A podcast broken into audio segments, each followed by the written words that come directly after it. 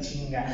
Entonces, hoy tenemos a Abril invitada, nos va a venir a platicar un poco de sus experiencias en la MMA, cómo fue que incluyó a este, a este mundo, qué le gusta, qué no le gusta la MMA, hasta dónde quiere llegar, sus peleas que ha tenido, la pelea profesional de campeonato que ganó, contra quién peleó, hasta dónde fue y muchísimas cosas más interesantes, porque en esta sesión son de personas interesantes. Entonces, a ver, como decimos en CD Podcast, ¿está lista para batear? Sí. Porque van a empezar las preguntas. Entonces, cuéntanos, ¿quién es Abril? Bueno, eh, Abril, eh, bueno, primero, para empezar, pues tengo, tengo- perdón, tengo mucho tiempo ya en el deporte, o sea, no es el único deporte que he practicado. Eh, la- realmente toda mi vida he practicado deporte desde que estaba muy chica. Empecé primero con natación, entonces, no sé, como que fueron años pues muy o sea, fueron muchos años, fueron casi 10 años o más de la que estuve como pues de alto rendimiento. Y realmente cuando dejé de practicar, que fueron como cuatro años, me sentí como perdida, ¿sabes? O sea, como que pues realmente practicar deporte sí es parte de mi personalidad y es algo que me mantiene como pues todos los días bien, o sea, no me pone de malas, me ayuda a estar relajada porque pues aparte como que te ayuda mucho en la autoestima, ya sea con tu cuerpo, o sea, como que te sientes más, mejor, o sea, sí te sientes cansado, pero pues te sientes peor cuando no haces nada, ¿sabes? De que a mí sí me gusta, por ejemplo, salir de fiesta o así, pero a veces no me siento tan bien como cuando estoy entrenando. Entonces, pues en esa parte sí de que, o sea, el deporte para mí sí es parte de mi personalidad y estar siempre ocupada, estar siempre activa. Entonces, eso para mantenerme bien y mantenerme sana mentalmente y emocional, la verdad. Entonces, el, impor- el deporte es muy importante para ti, eh, te ayuda a sentirte bien. Sí, me ayuda a estar, pues sí, estable, la verdad. O sea, no, pues escucha mal, pero no, nunca he ocupado un psicólogo, siempre he ocupado como, pues, de terapia y deporte. El- siento que el deporte a veces ayuda más, sin ofender a los psicólogos, eh, ayuda más mucho a, a- a los problemas mentales, porque sacas toda la energía que tienes en, entrenando, lo que sea, fútbol, básquetbol, MMA, taekwondo, karate, lo que sea, que ir con un psicólogo que te tiene ahí sentado y está escuchando, pero esa energía que tú tienes no la puedes sacar por... Sí, o sea, no, no, no puedo ver, no, obviamente, yo también por mucho tiempo intenté ir con un psicólogo, pero, pues, o sea, me di cuenta que lo que realmente me ayudaba era como estar haciendo, pues, lo que me gusta. O sea, no, no es mantener la mente ocupada, porque pues tampoco se trata de eso, pero sí, pues lo encontré como una terapia y realmente pues sí me ha ayudado más que, pues, que otras cosas, ¿no? obviamente hay personas a las que les va a ayudar más ir a terapia, que un deporte, o sea, porque pues cada quien tiene su estilo, ¿no? Pero sí. Entonces, ya que sabemos un poquito, cuéntanos cómo fue que dijiste, eh, yo quiero entrenar en MMA. Bueno, eh, cuando empecé a entrenar, que fue más o menos como a los 16, fue porque ya yo veía las peleas de MMA, o sea, realmente a mí la que me inspiró fue Ronda Rousey, que ya, pues, ya se retiró, pero pues realmente yo, yo entré por ella, porque yo veía las peleas y, y, o sea, está raro porque a mí me gustaba el box, pero yo veía y era como, es que no es suficiente, o sea, ¿sabes? De que pues sí se pegan, pero para mí como que no era suficiente violencia. sientes, te sientes muy limitada. Sí, como que eso, no, es que... Fíjate, yo cuando, cuando entrenaba bots, porque yo empecé con bots, nomás entrené seis meses y yo me sentía torpe porque no podía usar mis pies y yo me sentía muy lento con las manos al pegar, ¿va? Entonces yo fue que dije, yo no quiero entrenar bot porque me siento muy torpe, me siento lento y siento que no la hago. Y luego mi maestra me, me dijo, es que te hace falta más violencia. Sí. O sea, escucha mal, pero sí como que sabes que está muy calmado. Entonces, entrené un tiempo, porque por ejemplo también empecé que, a entrenar en el gimnasio y no sé, nunca se me ha dado estar en un gimnasio, se me hace muy monótono. Ah, ya somos dos. por más que yo iba de que me inscribía y yo era de las que me inscribía y pagaba todo y nada más era como tres días y ya no regresaba. Entonces... A mí, a mí el gimnasio me, me estresa mucho que hace que me duele la cabeza. Sinceramente, yo ahorita se dan cuenta que año, hace dos años pues, tenía un cambio físico y lo, lo hacía por salud y, y cerraban el taekwondo donde yo entrenaba y me di cuenta que fui al gimnasio y me dolía la cabeza, me dolía la cabeza, me dolía la cabeza. Y me estresaba mucho ir al gimnasio y mejor dije, adiós gimnasio. Sí, no, o sea, yo también, por más que lo intentaba, siempre decía, no, ahora sí me voy a comprometer. Y no, nunca lo hacía. Entonces, este, pues ya veía las peleas en la tele y hubo un tiempo en el que estuve al gimnasio y Ricardo, mi coach, tenía una escuela casi enfrente. Entonces yo, yo pasaba y veía, ay, se están pegando. Y yo, o sea, por más, me quería acercar, pero me daba miedo. Entonces era como, no, pues nada más me acerqué a preguntar, pero nunca fui. Y ya dije, no, pues después regreso. El chiste que ya después de un tiempo, pasaron como tres meses, este, iba caminando así por una calle mi casa, ¿sabes? como a tres calles, y vi que decía clases de MMA, en 30 pesos la visita, creo que era en ese tiempo. Y yo dije, ay, voy a ir. Y ya, pues fui un día, este, pues se me dio, o sea, como que me sirvió, me ayudó. Y ya me dije, no, pues está bien. Ya después de un tiempo me di cuenta y me enteré que había sido la escuela que había ido antes. Entonces, como que lo vi como de, ay, güey, pues ya, o sea, como el destino sí te está diciendo que sí te metas, o sea, porque, pues realmente no, nunca esperé que fueran los mismos, ¿sabes? Entonces ya empecé a entrenar, pues, de por eso. Pero en ese tiempo entrenábamos más Muay, entonces ahí, ahí era cuando yo empezaba a patear. Y por ejemplo, en ese tiempo era de que a mí me gustaba mucho patear, o sea, demasiado de que sí me gustaba pegar, pero era pateo, pateo, y nada de jiu-jitsu, o sea, a mí me decían, intenta jiu-jitsu, porque en ese tiempo apenas empezaba Richie, y yo no le entendía, como, no, no nos enseñaba por lo mismo de que él también estaba aprendiendo, pues en ese entonces, y ya, este, pero así empecé, o sea, empecé porque empecé a ver las peleas de, de la tele, y le decía a mi mamá, de que, ay, yo quiero ser como ella. Y me decía, estás loca. Porque pues, te digo, anteriormente era natación, pero era nado sincronizado. Entonces, de pasar de un deporte que era, pues, muy de que, o sea, ese deporte. Muy frágil, muy. Ajá, de que muy, de que muy niña, a pasar a golpes era como, no, eso no es para ti. O sea, mi mamá sí era como muy de que, no, ¿cómo crees? ¿Cómo crees que te vas a meter a pegar? ¿Qué te pasa? Estás loca. Y cuando hiciste el cambio a la MMA, ¿no te daba miedo de que te pegaran? No. Porque hay muchas, hay, muchas personas como hombres y mujeres que, que, vienen, que quieren entrenar, pero a mí no me gusta que me peguen. Y por eso mucha gente estudia normal jiu-jitsu, judo y grappling, por lo mismo de que no les gustan los golpes.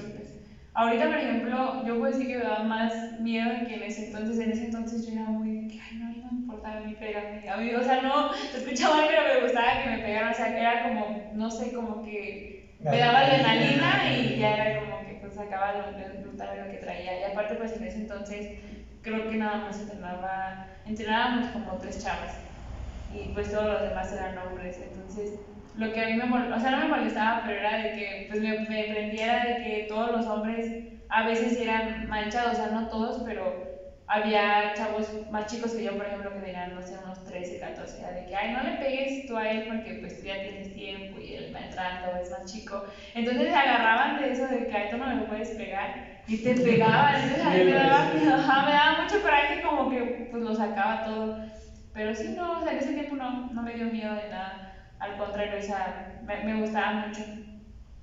¿Te gustaba mucho la adrenalina, y cambiar golpes, como Ajá. dicen? Un amigo de la ciencia de los golpes. Sí. ¿Qué viene siendo esto? Entonces, fue que dijiste, güey, yo quiero entrenar esto. ¿Entrenaste y cómo fue tú, cómo te desenvolviste en ese ambiente de la MMA después de que hice el paso, voy a entrenar? Ya dijiste, no, me, no, no tengo miedo a los golpes. ¿Cómo fue después de que dices, ya entreno? ¿Y cómo fue tu avance? ¿Cómo empezaste? Ah, bueno, eh, yo empecé, digo, con puro Muay, eh, pero yo en ese, o sea, como que en ese tiempo no tenía, la, no estaba tan consciente de que era el MMA, o sea, porque digo, pues yo nada más conocía a Ronda Rose y las peleas que daba Holly Holm, o sea, ellas, ¿no? Entonces como que apenas mi mente empezaba a captar que, pues todo lo que implicaba pues ser peleador, ¿no? De que era jiu-jitsu, este, muay thai, box, acondicionamiento. O sea, yo pensé que era más de que subirte a pelear, o sea, como todos como que tienen ese pensamiento de que ya nada más porque sabes pegar, ya puedes subirte a, pelear o porque sepas box, porque pues, y realmente pues no, o sea, tienes que aprender todo, o sea, si quieres estar en MMA tienes que aprenderte todo y, y pues sí, meterte a todas las disciplinas. Y pues yo empecé nada más con Muay y duré como unos 6, 7 meses entrenando Muay Thai, y, ajá, porque tenía 16, 17 años.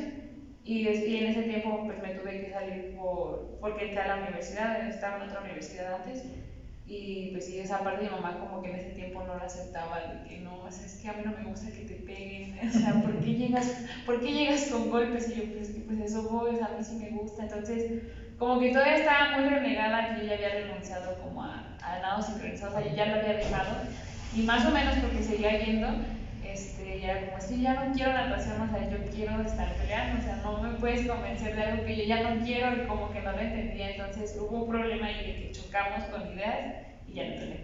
Ya no entrenaste, pero ¿cómo fue la segunda vez que dijiste, convenciste a tu mamá para volver a regresar o fue de yo voy a ir aunque ellos estén en contra? ¿Cómo fue después la segunda vez el apoyo? Ah, este, cuando regresé, ah, porque antes tenía brackets, o sea, sí. por eso mi mamá, no, que te van a los brackets de tan caros que me salen, entonces decía, no mames. Y mi vida decía, bueno, me voy a salir. Y ya entré a la universidad, entré a los 17, y yo creo que duré, ¿cuánto? Como unos dos años así, sin ver a Ricardo, o sea, pero así de que contacto cero, de que no, no le hablaba porque empecé a entrenar, ya. De repente, o sea, cuando se cambiaba de locación, así sí iba, pero iba un día, o sea, ya no regresaba. Y pues ya en el 2019 eh, estaba en la universidad, estaba en la Politécnica y dije, no, voy a regresar a entrenar, o sea, tengo ganas de regresar a entrenar, porque yo veía fotos y ya habían implementado Jiu-Jitsu, o sea, ya estaba enseñando Jiu-Jitsu y guay, entonces yo veía la, o sea, las competencias y me acuerdo que había algunas peleas que hubieron aquí en San Luis entonces yo dije, güey, es que yo no sé por qué me salí, o sea, yo, yo no sé por qué no estoy haciendo lo que me gusta. Ya estaría, por ejemplo, yo veía a las chavas y decía, no, no, yo ya estaría peleando, o sea, ¿qué estoy haciendo? ¿Por qué me salí? O sea, ¿por qué tuve que salirme y ya estuviera yo pues, en mi carrera? Y ya, pues de ahí lo decidí, regresé a entrenar y eso fue como en noviembre, finales de noviembre. Mm, y pues en marzo ya me llegó la pandemia, entonces fue de que, puta madre, otra vez a dejar de entrenar por la pandemia. Entonces en ese lapso de tiempo fue de que pues iba, o sea, iba recurrentemente de que entrenar y era más constante, pero pues obviamente con la pandemia no iba siempre. Entonces, pues, y en ese año pues tomé decisiones así, por ejemplo, me di de baja de la primera carrera. Entonces como que me empecé a cuestionar de que puta madre, o sea, si me iba a dar de baja, ¿para qué me salía de entrenar? Entonces como que había choques otra vez y pues ya este, después de un tiempo, pues digo, falleció mi mamá. Entonces cuando fue en el 2020, fue cuando ya decidí como ya, o sea, no, o sea, si voy a regresar a entrenar va a ser porque pues quiero pelear, o sea, no, no lo voy a tomar ya la ligera. Va a ser en serio. Me, que todo lo que me contaste me recuerdas a mí. Eh, yo siempre lo platicaba en mis podcasts, eh, yo soy licenciado en enfermería, en gastronomía también. y luego nomás de repente, ya vamos cuatro años en donde yo dije, voy a dejar esto y me voy a dedicar a lo que me gusta, la música, y los podcasts salieron ya después, porque me gusta platicar con la gente, pues me gusta escuchar la historia de las personas. Y me cuenta que dejé todo por dedicarme a esto y me hace sentir bien. Entonces, me, me, te veo a ti, lo que me platicas, y digo, ah, ese también dijo, pues yo voy a hacer lo que me gusta y no voy a dejar de estudiar, no voy a dejar de eso. Sí, no, o sea, realmente sí, como que fue de que, o sea, me empecé a cuestionar como que, por ejemplo, te digo, todo el 2010, el 2020, sí, 2020, perdón este, sí, ¿no? Sí, este 2020 fue de que cuestionarme de que, ay, ¿qué estoy haciendo? O sea, si me voy a dar de baja, si voy a regresar, va a porque pues si quiero. Entonces, pues ya, mi mamá falleció en 2021, en marzo. Y después de eso, como que yo ya había regresado de, de que entrenar bien, pero pues pasó lo de mi mamá y como que caí en una depresión. Y ya pasó un mes y yo dije, no, es que no me puede estar deprimiendo, o sea, no, pues no, o sea, no puedo, no toda la vida me la voy a pasar llorando, ¿sabes? O sea, de que ya se tiene que parar. Y hablé con Richie así y le dije, porque Richie una vez me dijo, o sea, el día que tú me digas que quieres pelear, o sea, es porque lo vas a hacer, o sea, no quiero que, que vengas y me digas, o sea, quiero pelear y, y ya no, o sea, por ejemplo, por ejemplo, ese cartel, o sea, si quieres ser peleador, vas a hacer esto. Y pues ya dije, pues sí, voy a firmar mi contrato con el diablo. Y a veces firmamos ese contrato y esa mejor decisión que podemos tener Sí, y ahí le dije, ¿sabes qué? Pues la neta, quiero pelear. ¿En serio? Sí. A ver. Y te lo juro que me dijo, ah, bueno, mañana te espero a las 8 de la mañana. Y yo dije, ay, espero verlo, porque empezaba con esta escuela apenas. Y yo dije, ay, sí. Y ya pues llegué y no, o sea, sí me puse a entrenar así de que desde el principio, vas a pelear y quieres pelear, va. Y fue cuando ya me dijo, en un mes y medio, creo que era un mes, menos de un mes y medio, es el campeonato nacional, o sea, y vas a ir. Y yo, no manches, sí, no, no, sí puedes, o sea, ¿por qué? No, está bien, pues ya, ahí fue cuando ya empecé ya, no, lo dejé un tiempo, pero por otros problemas, pero ya de ahí empecé a entrenar y fue cuando decidí ya estar en la, la nueva universidad, que ya, me- ya me había cambiado, y, a, y entrenar ya en mi área.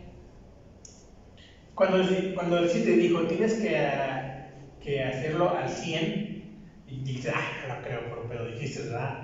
¿Cómo fue, ese, ¿Cómo fue para imponerte a un estilo de vida? Porque un peleador tiene un estilo de vida muy diferente a los demás.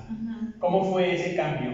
Bueno, Levantar temprano, entrenar más que todos, se puede decir ser como que un ejemplo. Ajá. Estuvo, estuvo raro porque, por ejemplo, en ese tiempo era la, la pandemia, o sea, estaban las clases en línea. O sea, sí era más fácil porque, o sea, no debería hacerlo, ¿verdad? Pero yo me venía y ponía mis clases y las grababa y me ponía a entrenar y ya cuando terminaba de entrenar ya veía mis clases. Pero, eh, o sea, en ese tiempo me acuerdo que empezaba a entrenar de que la mañana y tarde, porque pues iba a ver, era muy poquito tiempo para todo lo que yo había dejado de entrenar, pues tenía que reponer todo lo que había perdido en un mes para el campeonato. Entonces era de que entrenaba a las 8, de 8 a 11 y ya después mis clases y después venía de 5 otra vez a 10 de la noche. Entonces era de que pues estar entrenando, entrenando. Y, y no, no es que me haya costado, pero o sea, me sentí bien porque, por ejemplo, como te decía, de que cuando entrenaba natación, pues era también, fui seleccionada nacional, entonces eran entrenamientos muy pesados. Y al momento de no hacer nada era como que ya me sentía perdida. Entonces entrenar otra vez como, pues sí, o sea, al final de cuentas como si fueras un, un, un de- bueno, un atleta de alto rendimiento, era como recuperar otra vez esa parte de mí. Entonces ya fue como, ah, pues está bien, o sea, sí, sí me costó, porque pues sí es difícil, sí te cansas, pero pues si te gusta, pues no, lo vas a seguir haciendo, o sea, que tú digas, no, no me gusta, por ejemplo, yo a veces estoy entrenando y digo, no, es como, como me cagas, o sea, lo estoy viendo que, o no le digo nada, pero es como, "No, es que, que es bien gordo, que ya me cansé, ya no puedo, o sea, ya siento que no puedo, pero lo sigues haciendo, porque es muy, claro que sí puedo, o sea, ¿por qué no? Pero pues sí me costó, yo creo que me cuesta más la, la alimentación, o sea, eso sí, para que veas, sí me cuesta mucho, o sea, eso sí fue un cambio muy raro, porque por ejemplo, pues en natación yo comía carbohidratos además no poder, o sea, porque los quemaba en, en el agua, y aquí no, o sea, que es al revés, de que no puedes, o sea, tienes que estar limitada para las peleas, o sea, no puedes comer tanta grasa, porque pues Tienes que estar siempre lista para una Ajá. pelea. o sea, sí bajas, pero no bajas como en natación. Porque pues no, o sea, es, la natación es más pesado en ese aspecto de que pues estás quemando, o sea, siempre, siempre, siempre. Y aquí no. O sea, aquí sí, sí quemas, pero pues no al mismo nivel que hay. Ya pasamos a cómo fue y a todo esto, cómo fue tu primera pelea. O sea, cuando te dijeron, voy a pelear, ya vas a pelear, vas a dejar al 100, que viene tu cambio de vida, cambio de vida, cambio de vida y todo. Tu primera pelea, ¿cómo te sentiste? ¿Cómo fue? Ah, porque, espera, para eso, Ujú. cuando yo regresé a entrenar, bueno, digo, yo cuando estaba chica pesaba, pues venía de natación, o sea, estaba delgada. Y cuando regresé a entrenar pesaba casi 70 kilos, o sea, nada que ver, o sea, yo llegaba y yo no, por ejemplo, yo no me veía gorda realmente, o sea, no me sentía gorda. Pero ya cuando empecé a entrenar, pues tuve que bajar, ya había bajado como 4 kilos, 5, cuando regresé de que bien, este, o sea, en el 2021, y tuve que bajar hasta 57. Entonces puede que bajar en un mes eso, y pues, ajá, o sea, bajar de 64, creo que pesaba 57. Entonces fue como pues ya empezar a a, alimentarme bien. Y cuando me dijeron que iba a pelear, pues me dijeron que no. O sea, primero empecé a pelear en 57, que es en 125. Y ya me dijeron, vas a pelear, vas a, vas a ir a Monterrey, este, pues sí, o sea, ahí son varias peleas, o sea, no nada más es una. Tienes primero peleas con una chava y así. Como ganando, ganas, vas subiendo. Ajá. Y yo, ah, ok, sí, está bien, no hay problema. campeonato, este, estuvo raro porque íbamos, nada más éramos cuatro chavas. Y una era de 52, de 115 libras. eh, la chava que iba conmigo de aquí de San Luis era de 125 conmigo. Y había otra que era de una categoría arriba. O sea, realmente nada más éramos la de San Luis y yo de la misma categoría. Pero no nos podían poner porque pues íbamos por parte de la misma escuela. O sea, primero teníamos que pelear con otras y si sí ganábamos, Ya ya, ya íbamos nosotras. Entonces rifaron, ¿no? De que a ella le tocó con la de 115 y a mí me tocó con la de la categoría de arriba. Pero pues obviamente no es lo que me dijo mi coach, porque pues no, ¿verdad? no me dijo que era más pesada. Pero a lo mejor, no sé tú, pero a mí me enseñaban que si una persona es un poquito más pesada, tienes un poquito más de ventaja y también de desventaja a la vez. Ajá, sí, o sea, no, no, de todos modos no era como que algo que me preocupaba, pero pues sí, porque realmente te digo que sí, no, como que no era tan consciente de los pesos en ese entonces. Y, y ya, este, me acuerdo que el día que iba a pelear, eh, estaba dormida porque me dijeron primero que iba a pelear como a las 9 de la mañana. Y así lo fueron retrasando. El chiste es que me quedé dormida, realmente, o sea, me quedé dormida. Y pues era en el mismo hotel. Pero mi habitación estaba como a dos minutos de donde era. Entonces estaba dormida y me acuerdo que dije, no, pues me avisas cuando tenga que bajar, yo me voy a dormir un rato. No, sí, está bien, vete a dormir. Y me acuerdo que era como la una y nada más escucho que me toca la puerta así de que abrir.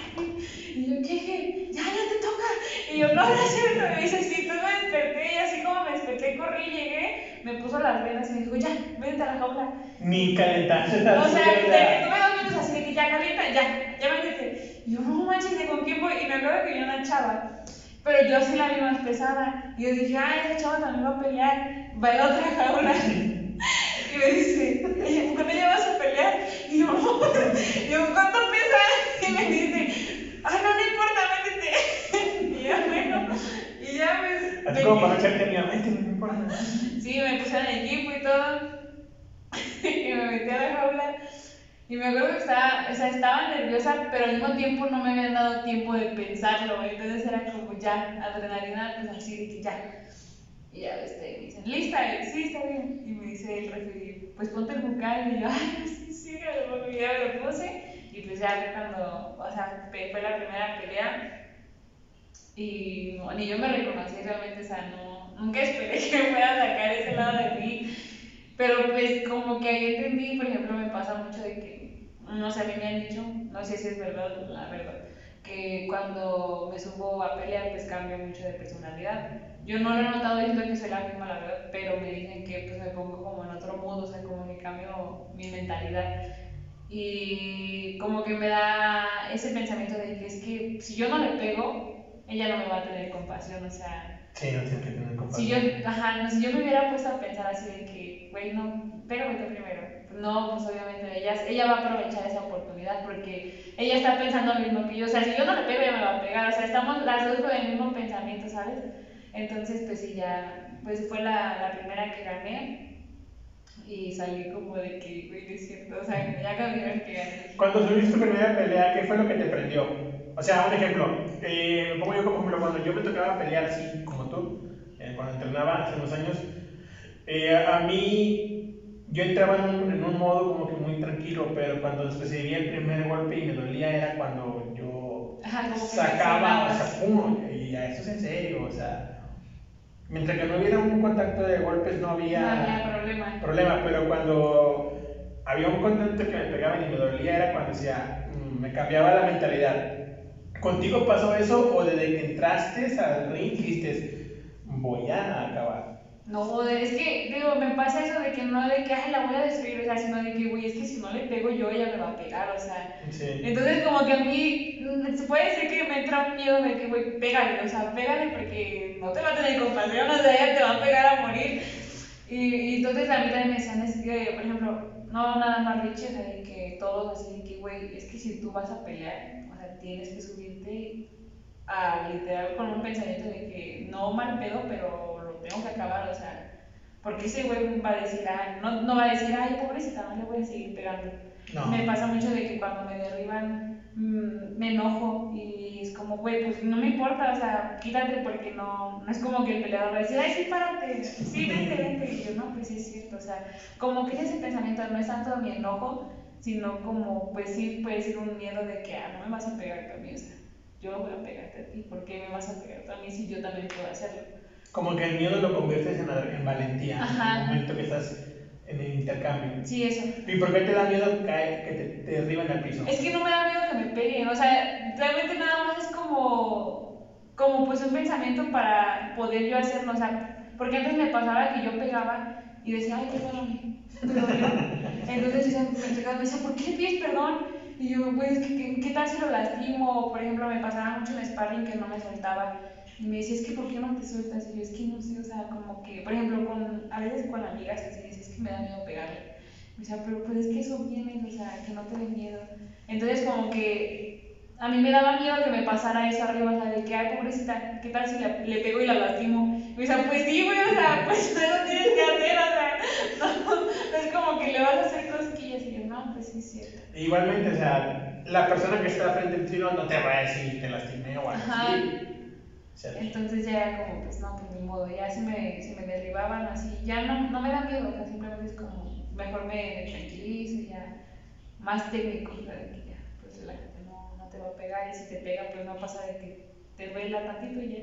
Y a veces la verdad arriba ya sientes el golpe. lo sientes cuando bajas. Ajá. O sea, allá arriba te pegan, te pegan y no, no te duelen. Realmente sí te duelen, pero no, No, como deberían como de, debería. doler- de dolerte.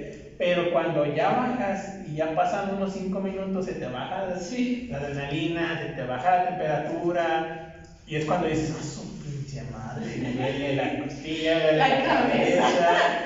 O sea, es cuando ya como que tu cuerpo se relaja y ahora sí los músculos dicen, güey, me duele todo esto. Sí. O sea, a mí, me ha pasado cuando entrenaba MMA, íbamos a peleas, bajaba y una entrenar, llegaba a mi casa y era de que no me voy a parar en todo el día. Ah, que me había costado. Que no puedo. Realmente cuando entrenaba taekwondo y hacíamos sparring, no me dolía el momento, pero cuando llegaba a mi casa ya andaba, uf, ya, bro. Sí, no, yo también ya, bueno, realmente te digo, no lo siento en ese momento, ya a veces te das después dije, ay, me pegó. Sí, sí me dolió. Y a lo mejor la gente no, no lo entiende, la gente que está contigo que no sabe lo del deporte, dice, ¿por qué te quejas y que te, duele, que te pegue? Pero no saben que, que te duele. Allá arriba sí te duele, pero no Pero no tanto como cuando te enfrías. Ujú. Sí, pero precisamente, esa fue la primera crítica, sí, ya, no me el tiempo de pensarlo y ya. mm, Entonces, de esa pelea dices que ganaste, luego pasaste. Ajá, pasé y también ya fue cuando gané la, la segunda y ya. Y llegaste a la final, se podría decir. Es que, como digo que éramos nada más cuatro, fue de que dos peleas. A dos peleas. Y ganaste también. Y que puedes decir que quedaste campeones en esa. Ajá, fui campeona nacional. Ujú, Nacional. Y luego de ahí, las otras peleas que has tenido. Bueno, la otra pelea fue en México, fue amateur, con, fue en 115, que ya fue cuando me bajé a una categoría. Que me dije, no, te conviene más pelear, o sea, por tu estatura, en 115, y ya, peleé. Sí, porque luego, o sea, por ejemplo, si estás en 120 neto de categorías, te tocan personas más altas Ajá. que tú y a lo mejor es más complicado por tu estatura. No, y aparte recuperan más, o sea, por ejemplo, pues, no sé si yo recupero 3 kilos, pues obviamente iba a estar 3 kilos más arriba que yo. Sí. O sea, a lo mejor mi peso natural es 57, pero ya sí van a estar más pesadas. Y ya no se siente el golpe, la verdad, o sea, dicen que no, pero que sí se siente luego, luego. Es la diferencia Ajá. de pesos también. Porque lo que yo tengo entendido que es como pegas, estás usando toda la fuerza y el peso de tu cuerpo al momento de pegar. Por eso es de que 3 kilos de más, un kilo es una gran diferencia de fuerza. Sí, o sea, sí dicen que no, pero se siente. Y, ah, bueno, sí, fue, fue en México y fue con una chava que se llama Katia Torres. Sí, Katia Torres. Y también creo que fueron, esa fue la, fueron, era de tres rounds, tres rounds de tres. Y también, ahí yo creo que estaba más nerviosa, o sea, como que ya era de que oficial, que ya, ya vas a pelear. Ya eres peleadora profesional, ya fue tu sueño. Ya, o sea, ya estás haciendo una carrera quieres. amateur, pero la estás haciendo ya, ¿no? Sí. Entonces ya fue cuando empezó a caer el 20 y ya fue cuando me bajé más de peso. Y. ¿Qué pasó? Ah, en ese tiempo que había dejado de entrenar, no sé, no si seguí entrenando, entonces fue en México y también la gané. Ah, el. Tu primera pelea tú la ganaste. Ajá. Sí. Y ahí, ¿qué fue lo que más te ponía nerviosa? aparte que me dijiste que ya, oye, es mi primera pelea, estoy algo nerviosa, pero sabiendo que la otra persona ya tenía una carrera de amateos o también era su primera vez. No, ella, ella tenía una carrera, o sea, ella tenía, creo que tenía dos peleas. Y ahí fue como que tú dijiste, tiene más experiencia que yo. Sí, porque aparte, yo, o sea, yo decía, es que sí, sí tengo peleas en campeonato, pero yo decía, a lo mejor, no sé, como que nunca me cuestioné, o me hice menos, o sea, de que ay, no vas a poder, no, pero decía, verga, o sea, pues que tal si le trae callito, o sea, como que sí, me daba nervio, pero decía, no, pues, su madre, pero siempre he sido como de, por ejemplo, a ella no la vi pelear, o sea, ella nunca vi pelear ni nada, o sea, nada más pues sí la estudié de que con Richie, de que, ay, es esto, esto, es más striking, así, pero nunca fue de que me puse a ver este, videos así, porque como que yo siento que eso sí te afecta mentalmente si tú, lo, si tú te lo permites. Entonces yo sentía que en ese momento sí me lo iba a permitir y no quise verlo. O sea, no, así ya, o sea, ya hasta que lo vea. No sé, aparte me daba como nervio de que era en una liga, o sea, que ya era un careo oficial, o sea, sí como que la publicidad. Más ya más profesional. Ajá. Entonces ya era como, no, pues ya, o sea, esto es en serio. Entonces ya que llegamos al pesaje, pues todavía me pesé y todo, la vi y me acuerdo que la vi y dije, ah, esto sí, sí, sí es bonita. O sea, como que no me caía el 20 hasta el día de la pelea. Y todavía antes de subirme, era como, nada, todavía no es cierto. Y hasta que cierran la jaula es cuando ya dije, ay, verga, sí es cierto. Eso sí es real, o sea. Ay, se va a pelear. Entonces ya, pues, ahí platicando con Vichy, no, pues enfócate, o sea, va a ser tuya. O sea, como que siempre he trabajado esa mentalidad de que, no sé, como que yo siento, creo mucho en la ley de atracción demasiado, o sea, de que si tú piensas que vas a perder, pues es lo que vas a traer, entonces siempre tener una mentalidad, aunque, aunque pierdas así, o sea, no importa que pierdas, pero siempre ten la mentalidad de voy a ganar, voy a ganar, voy a ganar, voy a ganar, no va a pasar nada, todo está bien, porque pues sí, el, lo mental es muy, muy cabrón, o sea, y eso sí, sí lo he visto, o sea, sí, eso sí me pasa mucho de que ya, o sea, si vas a pelear es porque vas a estar concentrada en que, aunque estés aquí llorando, la pelea la vas a ganar, o sea, no hay, no hay pedo cuántas veces te putien aquí, tú vas a ganar la pelea, o sea, no importa, como que ya fue la diferencia de que la segunda, de la primera, de las primeras a la segunda, fue que ya más, más nervios, pero más porque ya era en serio, o sea, como que, no, no que fueran en serio las otras, pero era más, pues como tú dices, más como profesional todo de que, todo el entorno. Como que tú dices, eh, empezar, a, empezar una pelea Mateus, ya es lo que tú mirabas en la tele. Ajá, o sea, o sea como que tú ya decías, oye, yo esto lo miraba de, de mis... O, o tan solo por las que veía aquí en San Luis, yo decía, ah, ya es como las que yo veía en San Luis, o sea, ya una preparación, una publicidad, porque por ejemplo en la Nacional sí había publicidad, pero por mí, o sea, porque yo conseguía patrocinadores, pero en esa ya era de que la liga te, te promociona, sube el careo, el pesaje, o sea, todo, todo, todo, ya es como que más, más pro, entonces sí, era más nervio de eso. Y, y después de esa pelea, este, pues ya no, no tuve, en ese, tiempo no tuve otra. Tuve una de Jiu-Jitsu que también gané, pero fue, ah, no, esa fue antes, la de Jiu-Jitsu fue antes que esa entonces. ¿Y la de Jiu-Jitsu cómo fue? O sea, ¿igualmente fue un torneo o fue una así, competencia entre escuelas?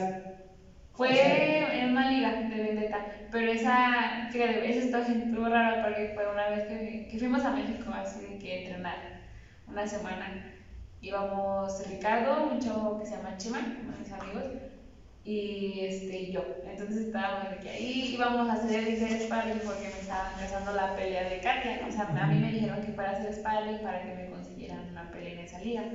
Ah, no, que sí vamos. Entonces ya fuimos al sparring, hicimos el sparring y todo. Y saliendo del sparring, este, uno de mis profes que se llama Del Mar de México, dice, le dice a Richie, oye, va a haber un, hay una liga de vendetta aquí, ahorita están haciendo un torneo, es de Jiu-Jitsu para que vayas. Ah, no, sí, y me pregunta, ¿quieres entrar? Y yo, la verdad, pues sí me dio nervio y le dije, no sé, déjame ver porque nunca he hecho Jiu-Jitsu, o sea, no, nunca me había hecho una pelea de Jiu-Jitsu así como tal. Y tenía poco, o sea, tenía lo del, lo del torneo nacional de haber entrado a Jiu-Jitsu, tenía como siete meses entonces ya fue de que no, pues está llegando veo. y llegamos y me acuerdo que del mal dice, nos da dos, dos hojas a Chema y a mí, llénala. Y yo, ¿por qué? Y me dice, ah, no, pues que ya los inscribí. Y yo, no mames. yo, ¿cómo ya los inscribiste? ¿Qué pedo contigo que no nos preguntaste? Y ya nos pasamos a pesar y todo. Y, y ya, este, no, ahorita te consiguen de tu peso. Y yo veía que pasaban y pasaban las chavas de mi peso y nomás ya dije, no, ya no voy a pasar. Y hasta el final, no, que sí, que súbete con ella. Y ya pues me subí y gané por decisión. O sea, nadie se metió, pero me gustó porque pues nunca, o sea, fue diferente. Pero fue como si fuera una MMA, pero de jiu-jitsu, o sea, no se vale golpes nada más. Y ahí, ahí va. El cambio es de te gusta tirar golpes, te gusta intercambiar golpes, te gusta que te peguen. Y luego vas a una competencia de jiu-jitsu en donde no hay golpes. ¿Qué se, ¿Cómo fue ahí de que no me están pegando, quiero pegar? ¿No, no te desesperabas a, a, pegar? O sea, cosas así. No, nada más me acuerdo que cuando empezamos, empecé con, o sea, en lugar de empezar como tranquila, empecé con guardia de MMA, pero ahí me pasó al revés, ahí la chava me, me, me tiró como dos golpes y fue como, güey, pues si no se valen, o sea, pues dime si sí para yo también pegarte. Y ella, no, no se vale, entonces, no, no se me complicó, o sea, fue raro, pero no se me complicó. Y, por ejemplo, había temporadas en ese entonces de que ya me gustaba, o bueno, hay temporadas todavía en que me gusta más Muay Thai o a veces me gusta más Jiu-Jitsu, o sea, depende como que me de que no, ahorita quiero, o sea, me gusta más Jiu que, que Muay, o sea, hubo un tiempo en el que yo dije, ay, yo me quiero enfocar a puro Jiu-Jitsu. Y ahí después dije, no, necesito, si te gusta el MMA, o sea, ¿qué te haces? ¿Y cómo, ¿Y cómo es la concentración para una pelea de Jiu-Jitsu o una pelea de MMA? Es muy diferente, o sea, no te puedes concentrar igual en la MMA que en la Jiu-Jitsu, porque no hay golpes, no hay esto. ¿Cuál es la estrategia que manejas en cada pelea? En, en, en Muay Thai, en MMA, digo, en Jiu-Jitsu. Por ejemplo, en esa, este, me acuerdo que en esa pelea sí estaba nerviosa, o sea, porque yo, pues digo, nunca había hecho de que como dar jiu-jitsu, entonces fue de que, pero igual, o sea, estaba nerviosa, pero yo de que, ah, pues yo voy a ganar. o sea, ¿cómo estás? No, bien, confiada. O sea, aunque por dentro yo estuviera de que, oh, me dio la chingada, por fuera de que, no, está bien, o sea, ahorita me subo y peleo. y me acuerdo que me Rich me dice, ¿estás bien? No, sí, ahorita. Yo puedo saber, no, mames, qué puto miedo, o sea, aparte no la había visto a la chava, ¿sabes? De que ya hasta el final la vi. Y ya cuando empezamos, pues estaba más concentrada en, que ella no me hiciera llave, o sea, porque pues yo fácilmente podría entregarla, o sea, entregarme en la espalda o así, y pues me podía someter, entonces como que estaba más enfocada en eso de que no, pues no someter nada más, o sea, que no me sometiera tan rápido.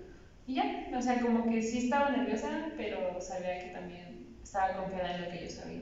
Como tú sabías. Entonces, ¿has sido tus tres peleas? Aparte del de MMA 2 y una de Jiu-Jitsu. De ahí pasamos a, a tu campeonato o hay otra antes del campeonato? No, eh, de ahí me pasé al campeonato. Al campeonato. Ajá. ¿Cómo fue tanto, vamos a empezar, tus familiares, cuando le dijiste a tu familia, eh, voy a pelear por el campeonato? Que primero empezamos con tu familia y luego seguimos contigo. ¿Qué fue la reacción de tus familiares, amigos, conocidos, en ese momento que dijiste, voy a pelear por esto? Bueno, está mal. Pero ejemplo, en todas mis peleas anteriores yo no, no les avisé que iba a pelear porque mi familia como que no sabía mucho del tema.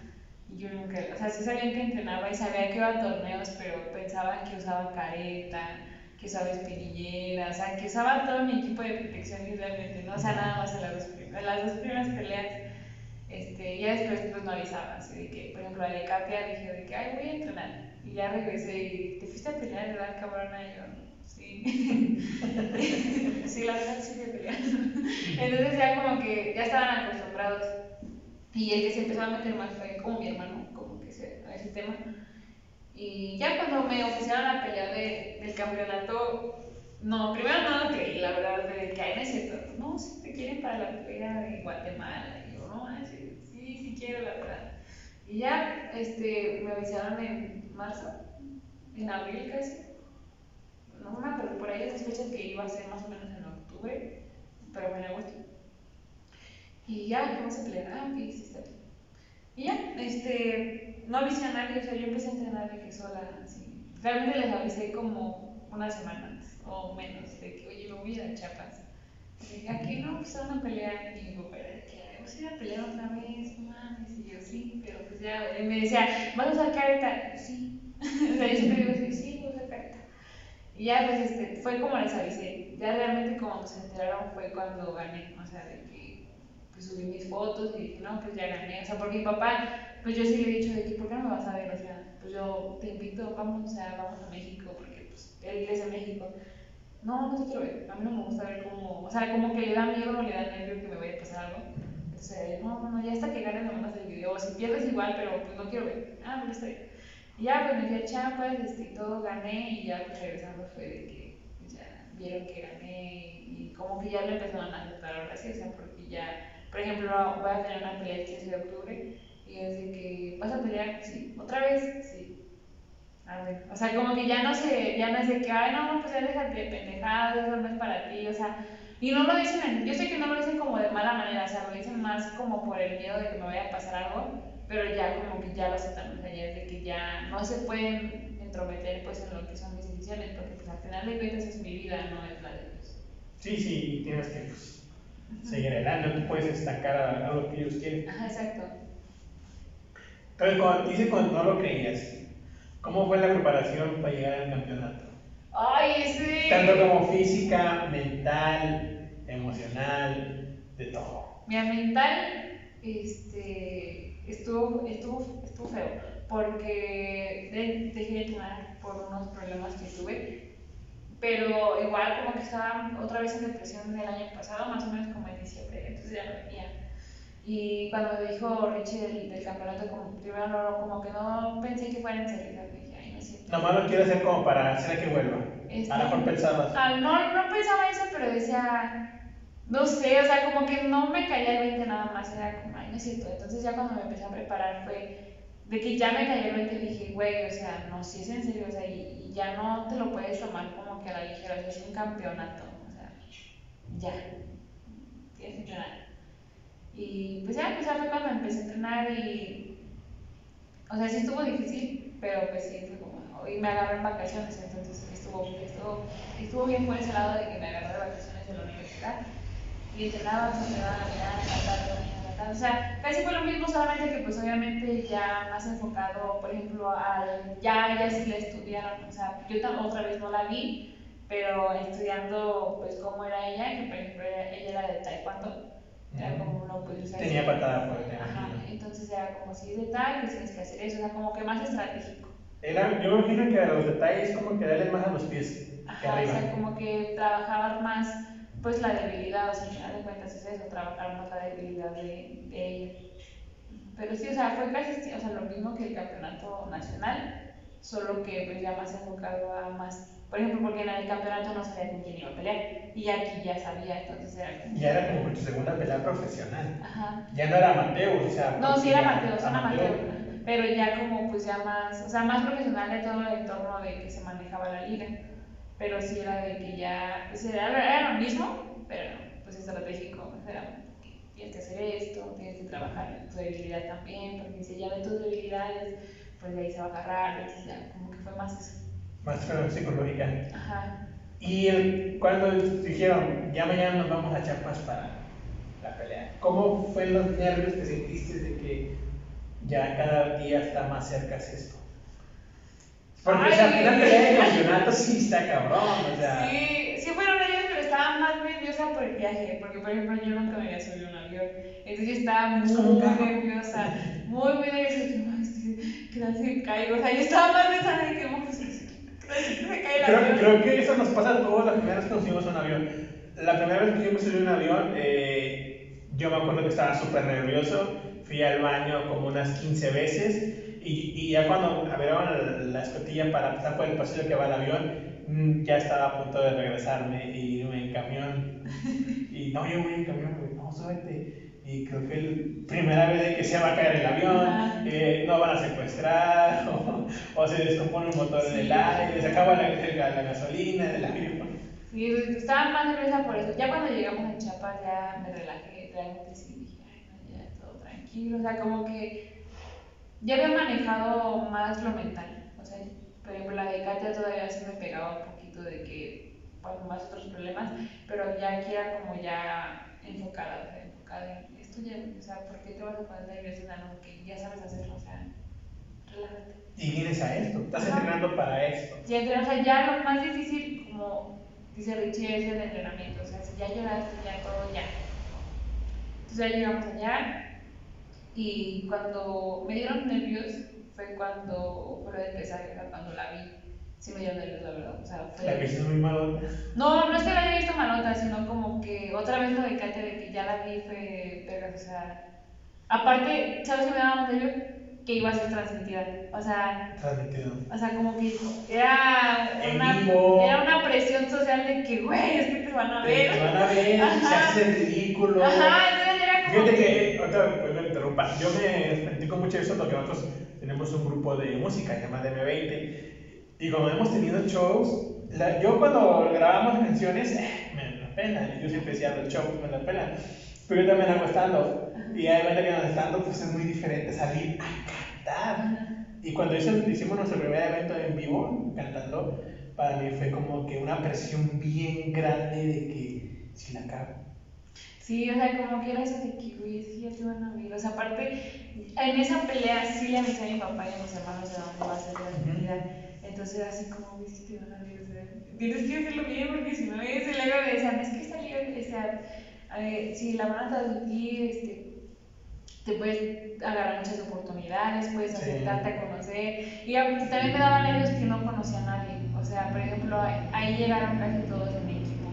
Entonces yo era la única como desconocida junto con Richie.